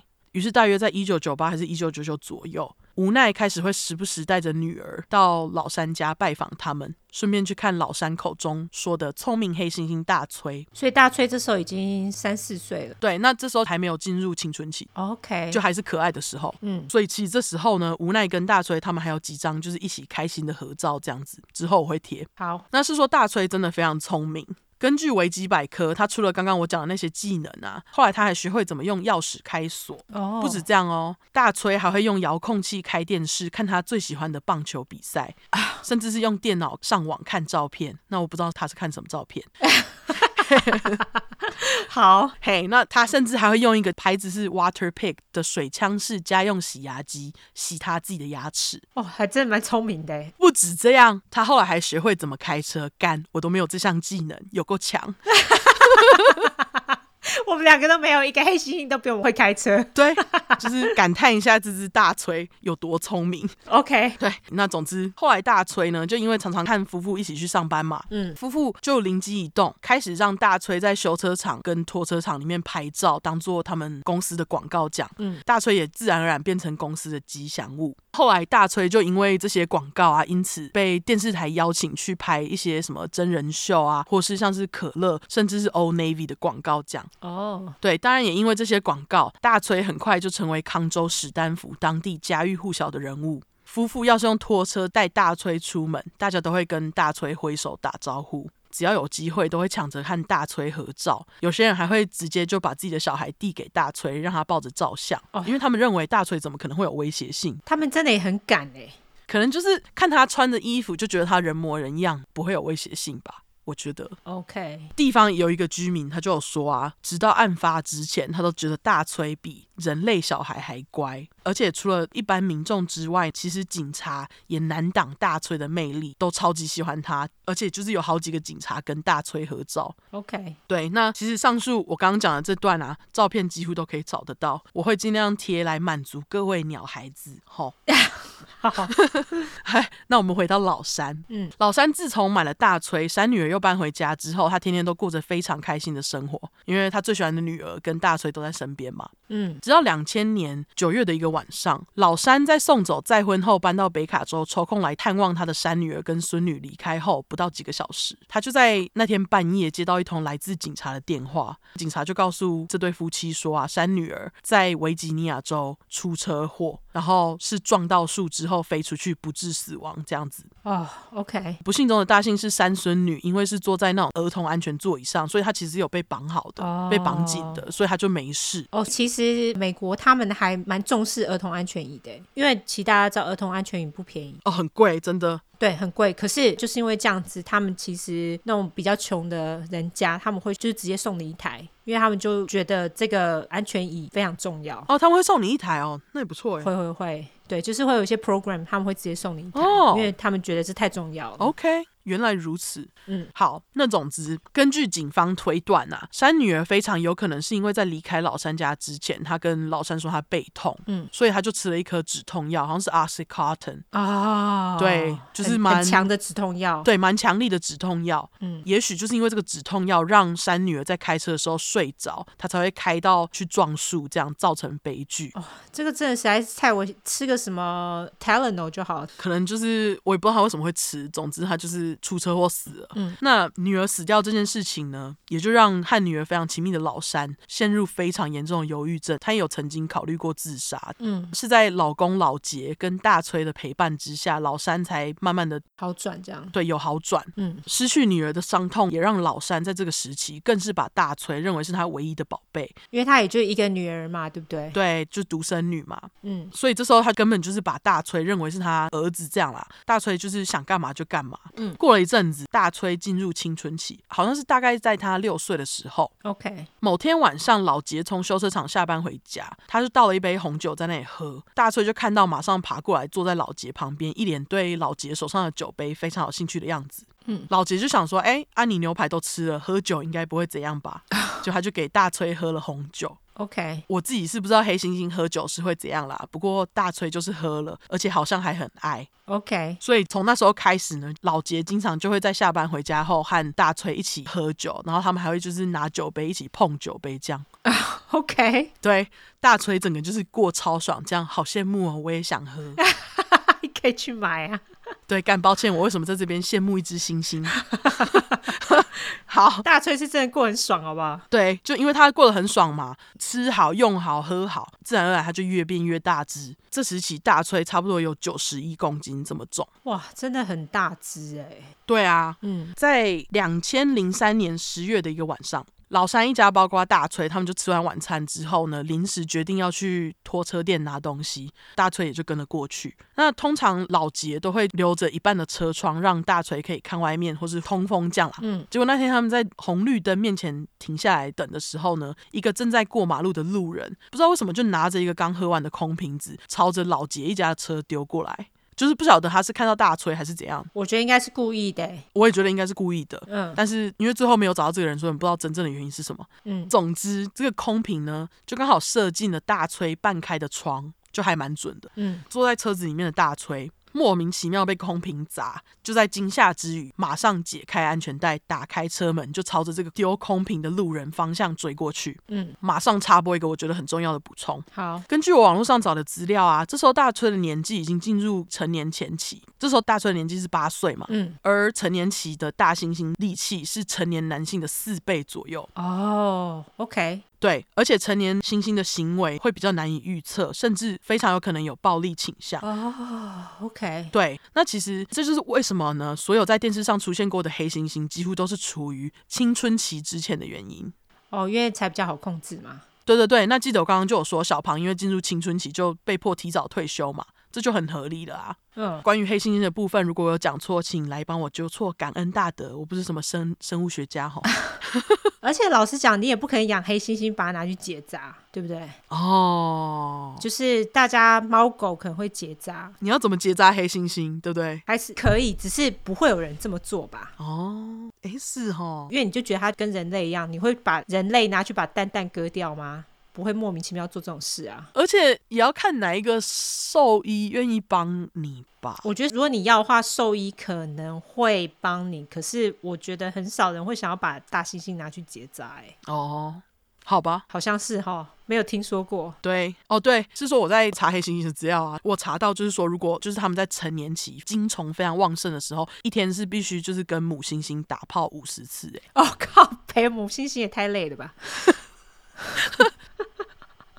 这是我找到的资料，但是不太确定到底准确性是多少，因为我想说五十次也太多了吧。一天射五十次哦，有够累。不管怎样，成年期黑猩猩就是精力旺盛，好、对，就是发情的很厉害。嘿嘿，对对对。好，插不完回来，那力气这么大的大锤，可能就是因为莫名其妙被打，就气扑扑的往这个白目路人方向冲。是还好，最后这个白目路人还算幸运的跑了，毕竟不知道要是他如果真的被大锤抓到，后果是怎样。对，白目路人跑了之后，大锤也没有要马上回家里车上的意思，更是往十字路口的中间跑，也就造成当地市区的交通大堵塞。嗯，那据说大崔是突然跑到马路中间，然后躺在路上，然后在马路上滚来滚去，一边大吼大叫这样。嗯，当然这么震惊的画面就吸引了一大堆人跑出来看嘛。对啊，一些人看到也就马上拿起电话报警。警察很快就来到现场，当然他们就是跟老山夫妇寻求建议，看要怎么把大崔引到安全的地方。这样，嗯其实他们就拿出冰淇淋跟饼干，想要把大崔引到一台警车上。但是呢，警察就发现，每当他们成功把大崔弄到一台车子里面，大崔又会马上打开另外一边的车门，再次跑出去。哦，因为他太聪明了。对，他就知道怎么开车门啊，而且他会开车、欸，对啊，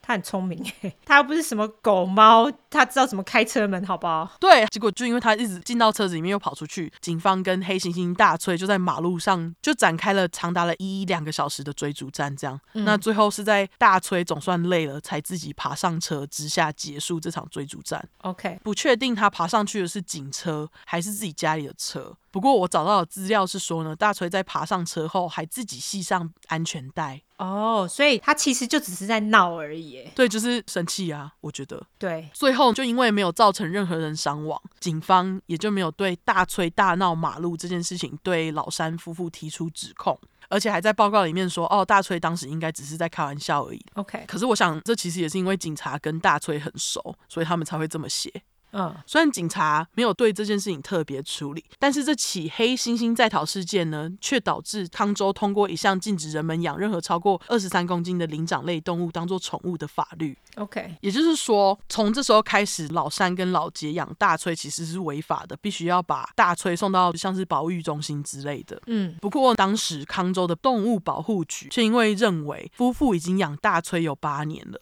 除了这次之外也没有其他前科，最后还是没有硬是对夫妇追究这件事情，就让大崔继续跟他们继续住。动物保护局是不懂黑猩猩的习性啊，所以才会这样觉得。好像有一部分的原因是因为大崔有曾经上过广告，然后当地的政府好像就是怕说他们如果去争的话，会让人家觉得说哦，他是想要从老三跟老杰身边抢走这个赚钱的吉祥物，这样 OK，这是我看到的一个争议啦。嗯不管怎样，这个动物保护局就继续让他们待在一起。嗯这起事件过后嘞，老山跟老杰就再也没有带大崔出门过。如果大崔想要吃餐厅的菜，他们就会特别去外带回家给大崔吃。每天两老工作结束后，就是回家陪大崔，就把他当儿子在养。嗯，那根据老山表示，这时他们的生活就是很平静，也很幸福。但是呢，幸福的时光总是过得特别快。在二零零五年三月的一个早上，老杰照常去公司上班，结果进门不到几个小时，老杰就因为身体不舒服被员工送医，这才发现老杰得了胃癌，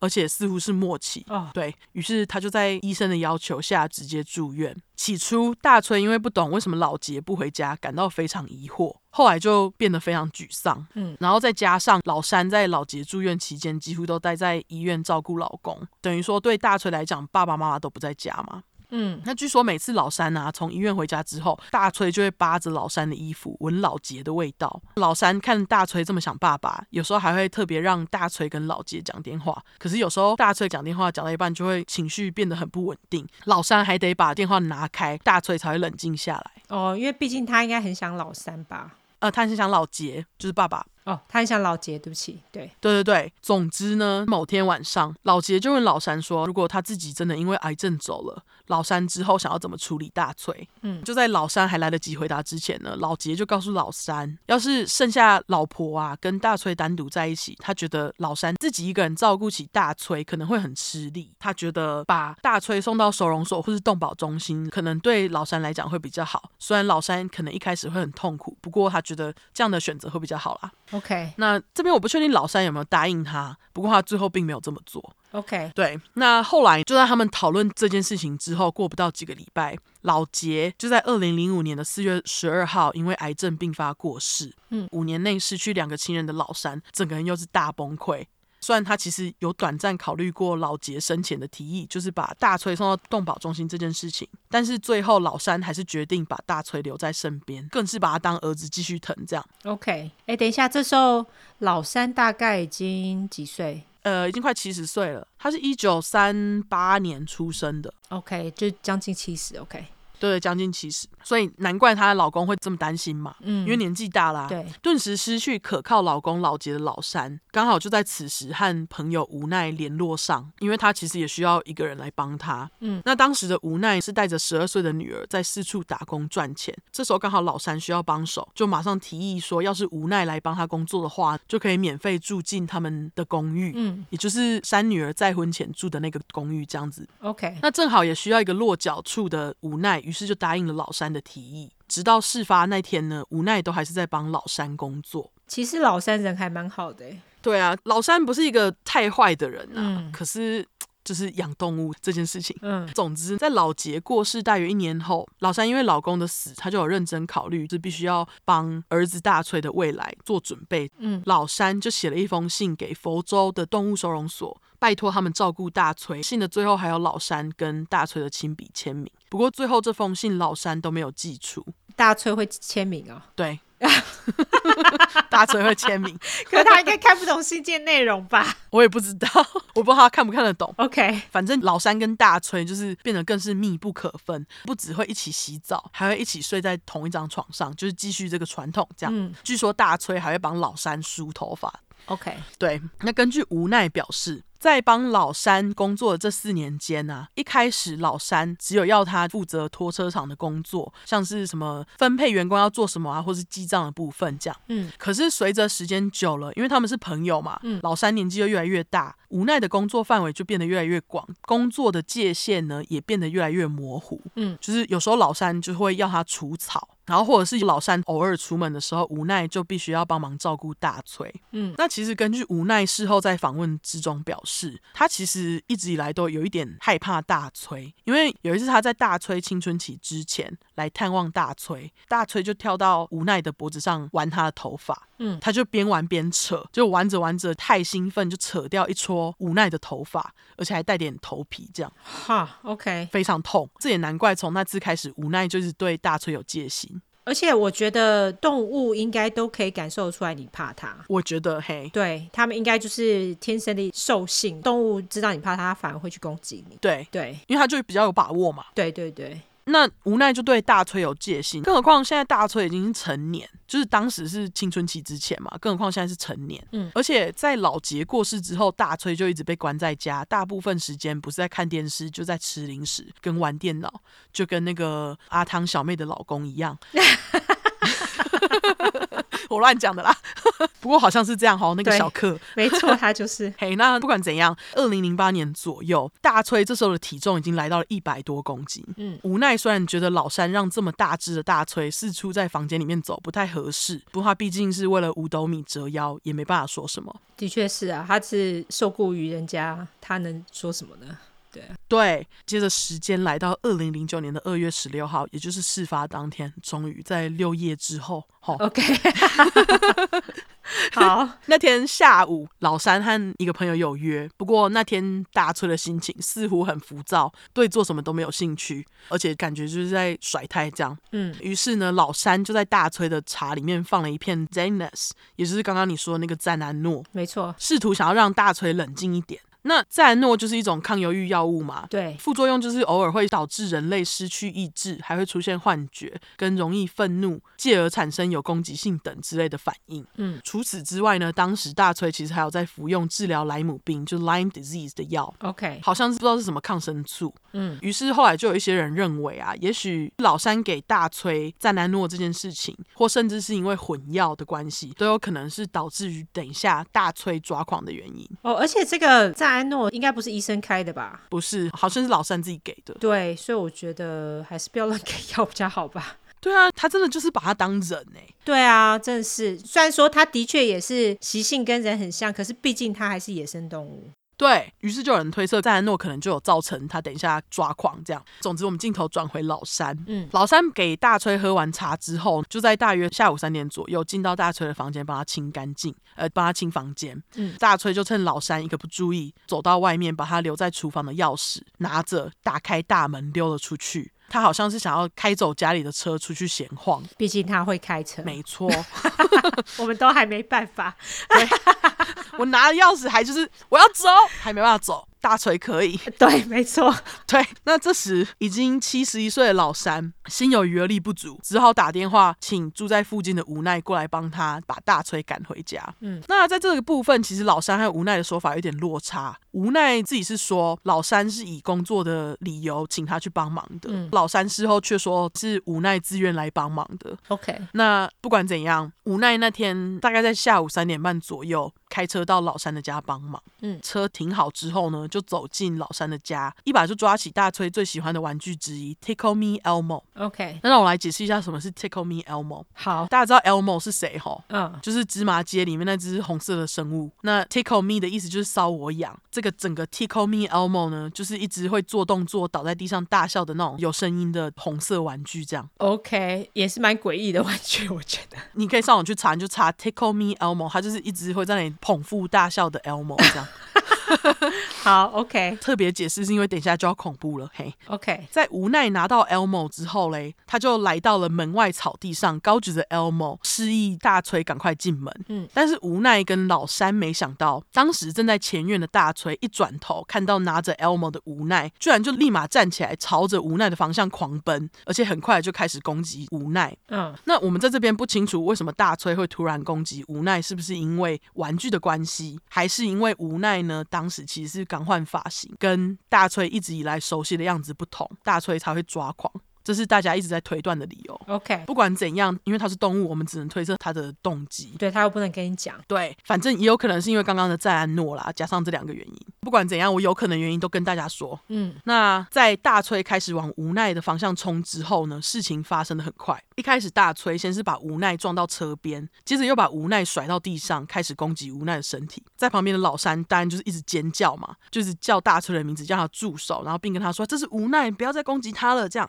嗯，谁知道大崔理都不理，就继续往无奈的身上抓。那这时候老山呢就转身，马上抓起附近的雪铲，来到大崔的旁边，开始敲他的头，希望能够转移大崔攻击无奈的注意力，或者让他停下来。这样，谁知道老山的行为只是更激怒大崔，大崔就开始气得大吼大叫，继续埋头攻击无奈。这样。好、o k 对，那这时候老三当然也就是进入一个歇斯底里的状态，他看大锤都不停嘛，只好冲回房子里面，抓起刀子又跑了出去。但是当老三回到大崔身边时候呢，就看到现场到处都是血，而且无奈这时候其实已经被大崔攻击的不成人形，嗯而且呢，大崔还正在咀嚼他从无奈身上扯下来的肉，哦、o h my God，对，老三这时定睛一看，才发现大崔不止将无奈的双手前臂给扯了下来， ，Oh my God，无奈的脸也被攻击了。那其实这时候无奈大部分的脸皮都已经被扯下来了，哦、好可怕、哦。嘿，而且有够痛，无奈真的是有够无奈干。对啊，双臂被扯下来，然后脸皮也被扯下来，也太痛了吧？对，而且就一只猩猩就在吃它这样。对啊，老三这时候看到大崔把无奈搞得全身血淋淋的身体又一直吃，就认为大崔把员工兼朋友无奈给杀了。嗯，当下老三刀子直接就朝着大锤的背后刺了两三次，大锤这时候就转头看了老三一眼。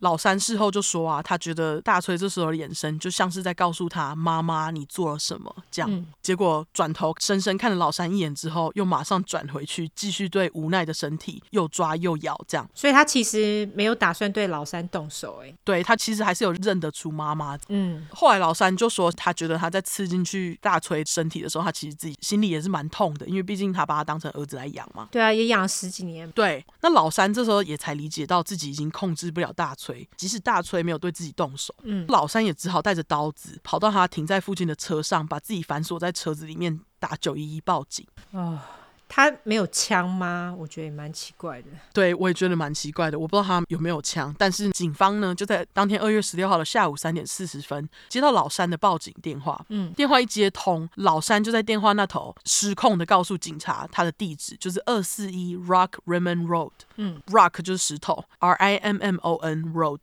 大家可以用这个地址去搜寻哈。好，现在这房子还看得到。嗯那老三在跟警察唠完地址之后，就一直不断的要警察赶快马上派人来。接线员第一个反应当然就是想说，你不能直接叫我带人来啊，到底是发生什么事了？这样，嗯当下老三就因为他真的很歇斯底里，他就继续尖叫说，赶快来，赶快来，而且要带枪。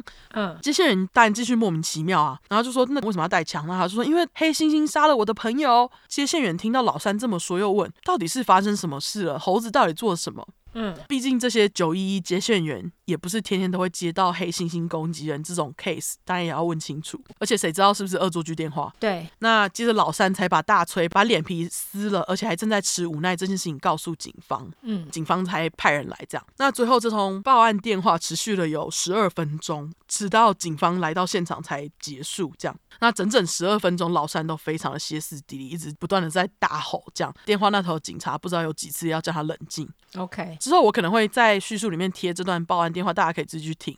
他真的是一直在尖叫，嗯是说报案电话的一开始的几分钟，大家可以听到老三在讲话的时候，大锤在背景大吼大叫的声音，所以我刚刚才会说跟你那个案件好好先生报警的时候差不多。对，就是很像对他就是在后面一直啊啊，就是那个野兽的大吼大叫声这样。 OK，大约下午快四点的时候，Frank Shifari 警探就跟他的伙伴来到现场。嗯，那我就叫这个警察法拉利，好、比较好记。好，法拉利在接到紧急通知的时候呢，就驱车前往老三家。这时候他心里其实就有个底，电话里面所谓的猴子是谁？毕竟就是只有一只黑猩猩在当地，对，那当法拉利来到老三家的车道时，就看到正在无奈身边疯狂就是上下跳来跳去的大锤，怎么跟刚刚那个阿丁一样？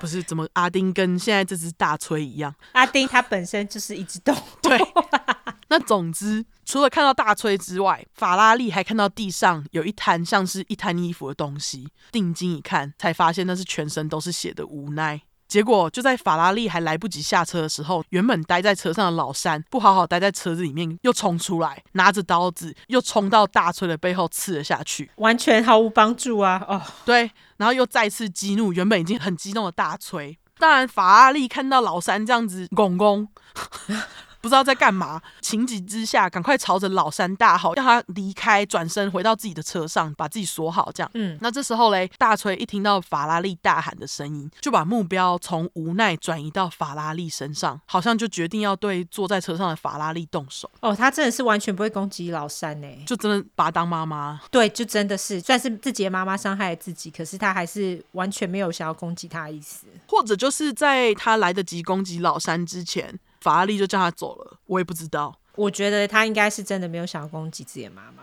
对，应该是没有啦，毕竟他们感情这么好。对，根据法拉利表示，大锤先是把车上不知道是左边还是右边的后视镜用他的掌子给敲了下来，然后还试图想打开驾驶座车门，但是驾驶座那边的车门法拉利有锁，大锤进不去。结果这时候大锤就开始疯狂的，就是撞警车上面的窗户，嗯，根据法拉利表示，当下整个警车就晃到爆炸，他根本吓死。但是因为他很喜欢动物，他其实当下还是不太想对大锤开枪。嗯结果谁知道，就在他这么想的时候呢，大锤就来到了法拉利驾驶座右边的座位。结果大锤手一拉，车门竟然就开了。 吓死好不好？对，车门打开之后，大车脸马上出现在法拉利面前，跟他面对面。哦，对我猜法拉利当下反应一定是靠背啊，干我为何不锁全车？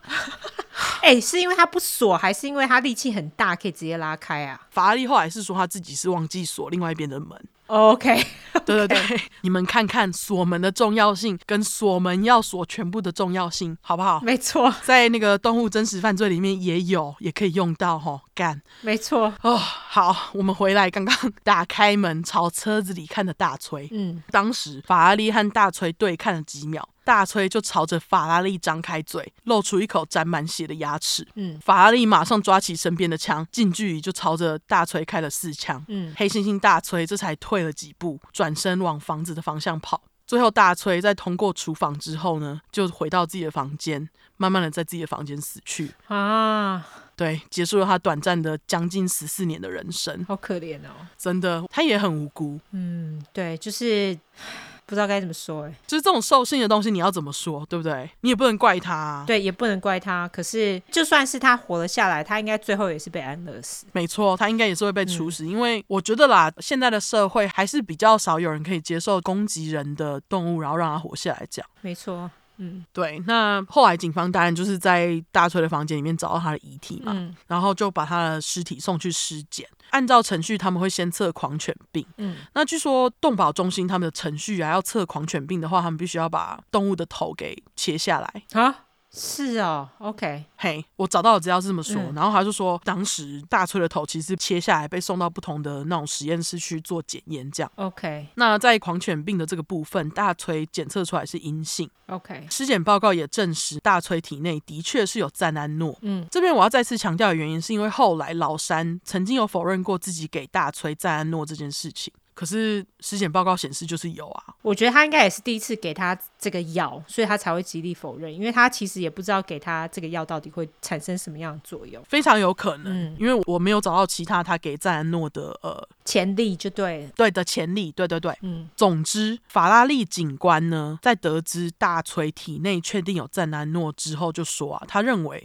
大崔也是整起事件的受害者，嗯因为他认为大崔应该待在丛林里面，而不是待在人们的家里喝红酒、吃赞安诺。没错。非常同意法拉利的话因，为他自己也是爱动物的人啊，他了解这件事情啊。对，好，那我们镜头回到大崔跑掉之后的现场。嗯，法拉利这时候在车上过了几分钟才恢复理智。这其实也是因为啊，法拉利本人对于自己朝着大崔开四枪这件事情丝毫没有记忆。哦，所以就是一种本能，保护自己的本能开枪的。对对对。 OK，是现场的同事看到，跟他说当时的状况，这样可能就是像你说的，就是本能保护自己，然后太紧张失忆这样。 OK，法拉利在一回过神之后，他就下车和同事一起去看刚刚他看到的那一滩血肉模糊的所谓衣服，这样。嗯才意识到无奈的伤势有多么严重。法拉利在形容无奈的手部的时候呢，他就说，无奈的手的部分啊，就像经过绞肉机一样，血肉模糊，双手的碎片就散落一地，嗯像是就是会有什么断指之类的东西。 ，OK，他们一朝无奈的脸部看啊，都认不出那是一张脸，就是状况很差啦。 Oh my God！OK，、对，法拉利其实在后来被访问的时候，其实他看到无奈的瞬间，是很希望就是这时候已经看不出人样的无奈已经死了这样。嗯，那据说法拉利跟现场的急救人员啊，就在看到无奈的伤口之后，创伤症候群超级严重，几乎都得去看一阵子的心理医生。啊，就是这么恐怖就对了。对，就是这么恐怖，嗯几乎每个人都得去看。 ，OK，反正无奈的状况就是超差的嘛。嗯那当下其实法拉利跟其他急救人员就跟刚刚的老山一样，认为无奈应该是已经死了。嗯，可是呢，说时迟那时快，地上的厉害生存者无奈这时候动了动，竟然就抬起一只剩下局部大拇指的手去碰法拉利的腿。那其实法拉利说他有被吓到，哦，我一定也吓死好不好？因为他脸已经被咬成那样够恐怖了，然后他又突然动了，哦对对对，还以为他死了。没错。一行人在发现无奈还活着，当然就马上将他紧急送医。嗯那据说无奈在抵达医院的时候还是有意识的， ，Oh my God！刮胡惊声尖叫脸。完全，他应该很痛吧？一定是超痛，而且不是说痛都会失去意识吗？对他竟然还有意识哎、我觉得他还能抬手也太厉害了吧？到底是怎样？对，我觉得他真的是求生意志太强了。对，那无奈在被送医之后嘞，急救人员就发现无奈除了失去双手，还失去了鼻子、眼睛、嘴唇跟一些脸部中部的呃中间的骨头，而且还受到了非常严重的脑组织创伤。这样，嗯，由于伤口这么严重，无奈在进到医院的前七十二小时就接受了两个手术，一个是脸部，一个是手部手术，那两个加起来高达七个多小时。这样， OK，这时候医生虽然尽力的把无奈的下巴接回去，却遗憾呢，在不到两个月后，就在四月初宣布无奈会终身失明。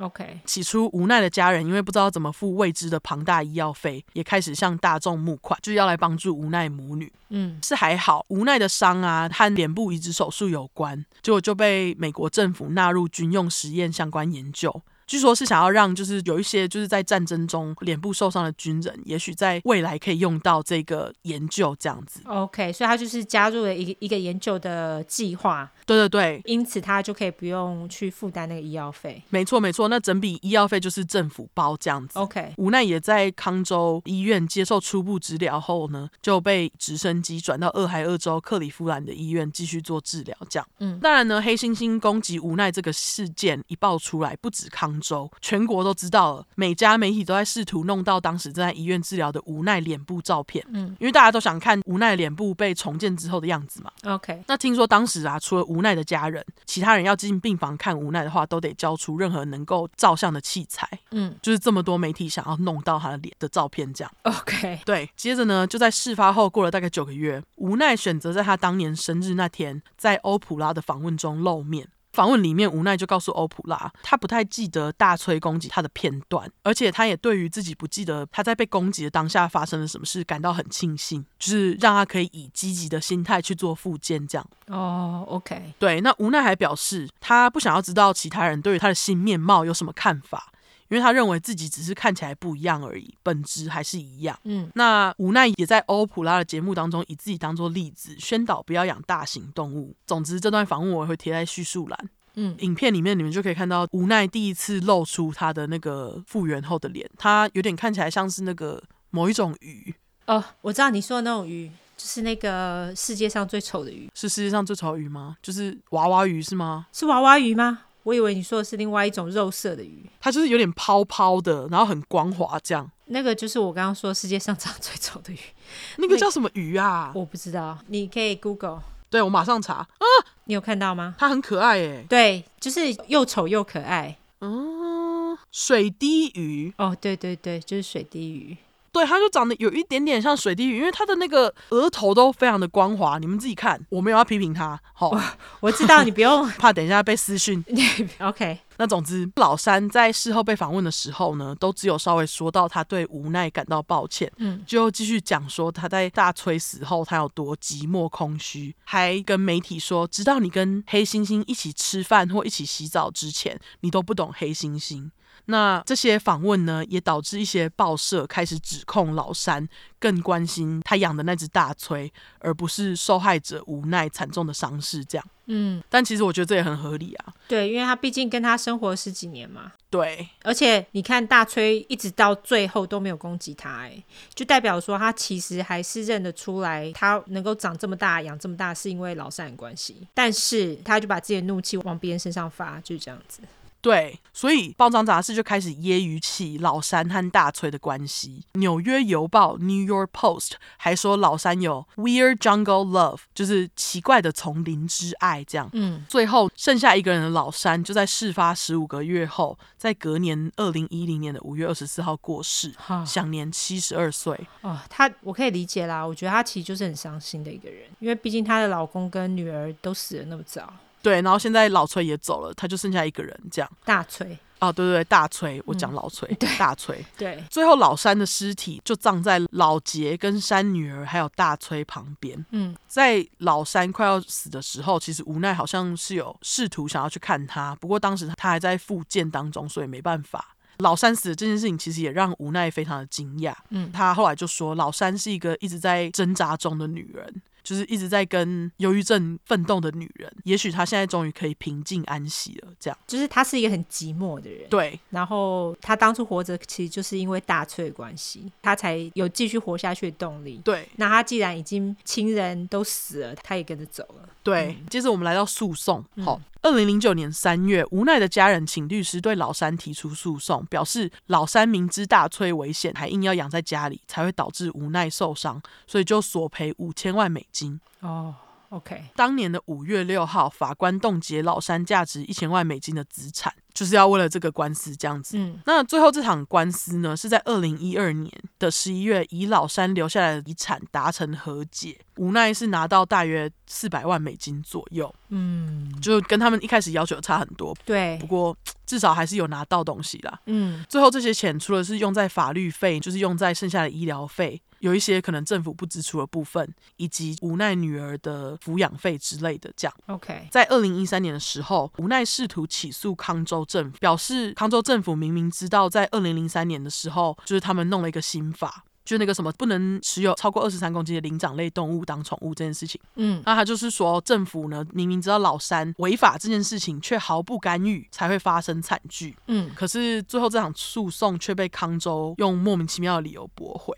哈，OK，对，那当然呢，因为这起事件，美国也开始修法，制定更多禁止领养大型动物之类宠物的法规。这样，哦，可是不是还是很多人养老虎吗？但老虎是不是不是灵长类啊？哦，你刚刚没有讲到灵长类啊，你刚刚说养大型动物。哦，对不起，禁止养大型灵长类动物当宠物的法规。对不起，哦，对我应该要加灵长类 OK，嘿，接下来来跟大家说无奈的复原状况。自从二零零九年在欧普拉节目第一次露面之后呢，无奈在陆续几年接受了好几次的移植手术。在二零一一年的手部移植手术一开始是成功的，嗯，不过很可惜的是，在移植不久后，无奈的身体产生了排斥反应，他就感染上肺炎，导致血液循环不良。嗯，移植好的手又被迫拆除。 OK，是好在无奈的朋友当时就是帮他弄了一个 GoFundMe 募款，就募到了一万两千七百美金，做了一只假手。嗯，那后来无奈在脸部移植成功后，恢复了一些脸部主要的功能，像是什么用鼻子呼吸啊、闻东西啊，甚至是吃东西不流口水这样子，算是基本的能力之后呢，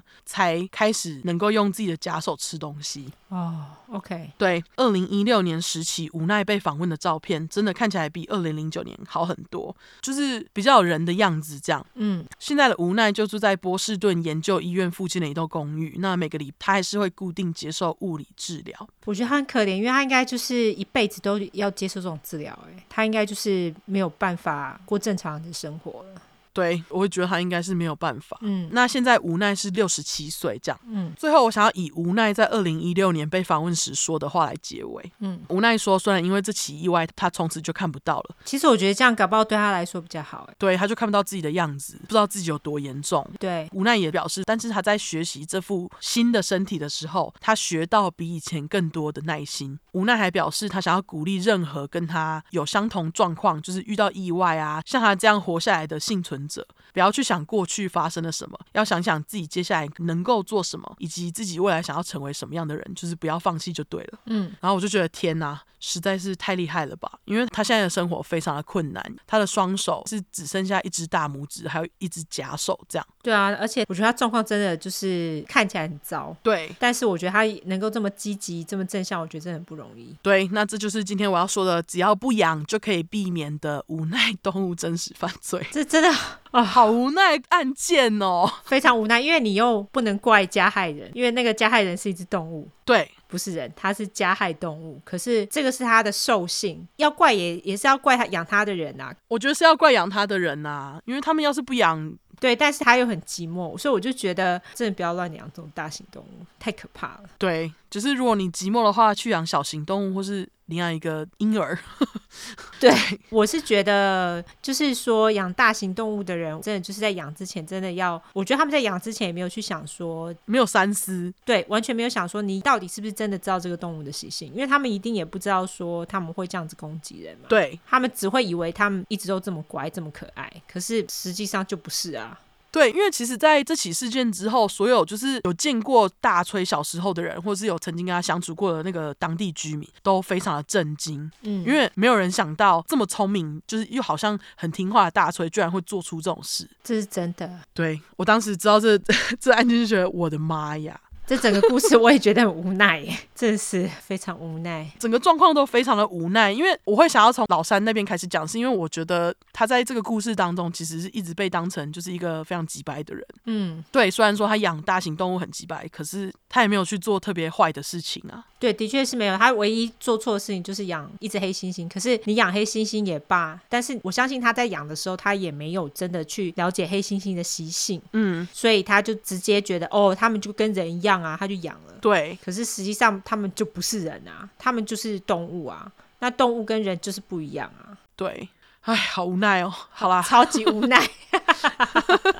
不过就是蛮励志的啦，最后对对，最后蛮励志的，就是不管发生什么事，都要保持积极的心。虽然有时候很难啦，尤其像现在世界局势这么差，嗯，没对错。但是大家还是保持正向一点的心态，好吗？没错，大家加油。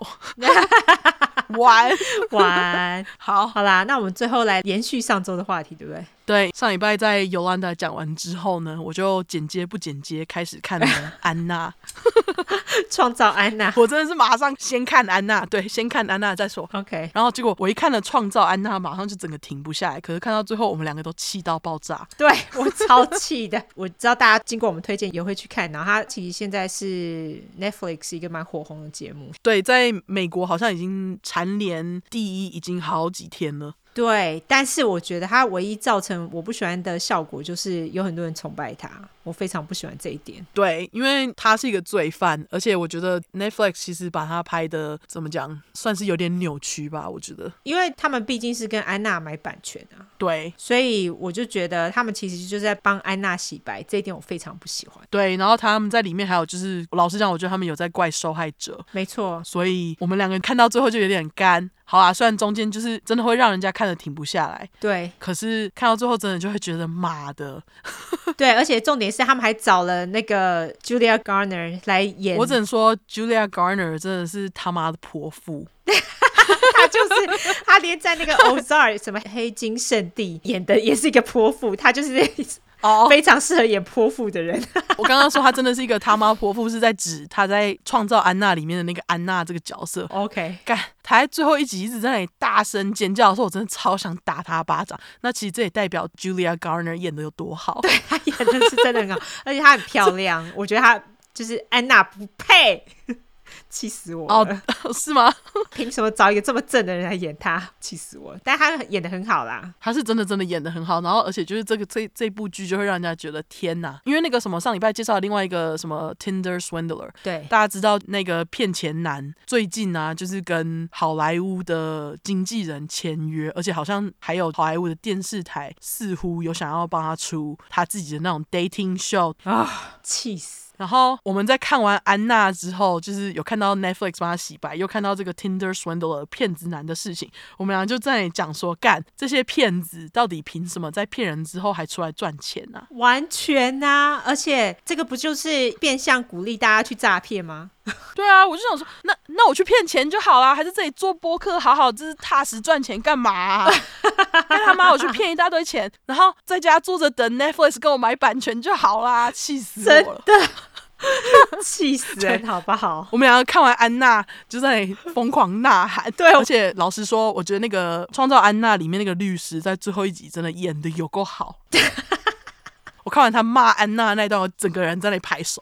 对，那时候我想说，哦，我天哪，你受了他的气这么久，终于骂了他一顿，对，而且就是其实，在看安娜看到将近结尾的时候，好像剩两三集的时候，我就一直不断问 Michael 说：“我想请问哈，那个律师啊，可以因为那个代表的当事人态度很差而不帮他吗好像可以 耶，可以，但是可能就会伤到你自己的名誉。？”哦，因为我在看的整个过程就觉得，我的妈呀，安娜真的是一个欠人甩巴掌的 人。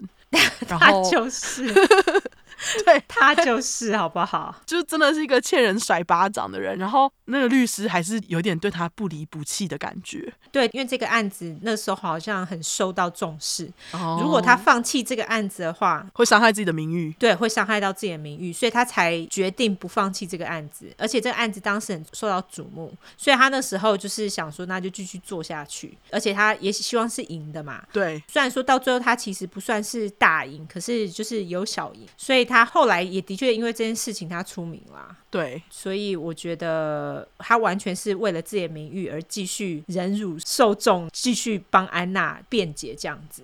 哦，也是有可能，对对，对。那其实后来我们两个就是有去找被安娜骗钱的受害者之一，那个瑞秋，哦很瑞漂亮秋的瑞秋。对，其实，在骗子出来之后呢，瑞秋就有发表了好像是报纸上面的报道，就是说认为 Netflix 的这部影集，有在丑化他，对对对，有在丑化她，而且就是在美化安娜骗钱这件事情，这整部片的确是在我觉得很严重的丑化他、哎，很严重丑化她，而且很大力的美化安娜。对，而且我并没有想要批评演员的意思，但是他们找了一个非常漂亮的女演员来演安娜。但是实际上，如果你记得的话，安娜其实有说她觉得瑞秋比她漂亮，所以大家都相信她。可是，在片子里面明明就没有。可是实际现实生活当中的 Rachel 是非常漂亮的，我觉得片子当中的那个演 Rachel 的女生，不是说特别不好看，可是对我觉得她就是没有真正 Rachel 的那个神韵。这样说，对，对没错，就是她跟她长得也不像啊，对不对？对然后，而且她一出来就好像是一个 bitch，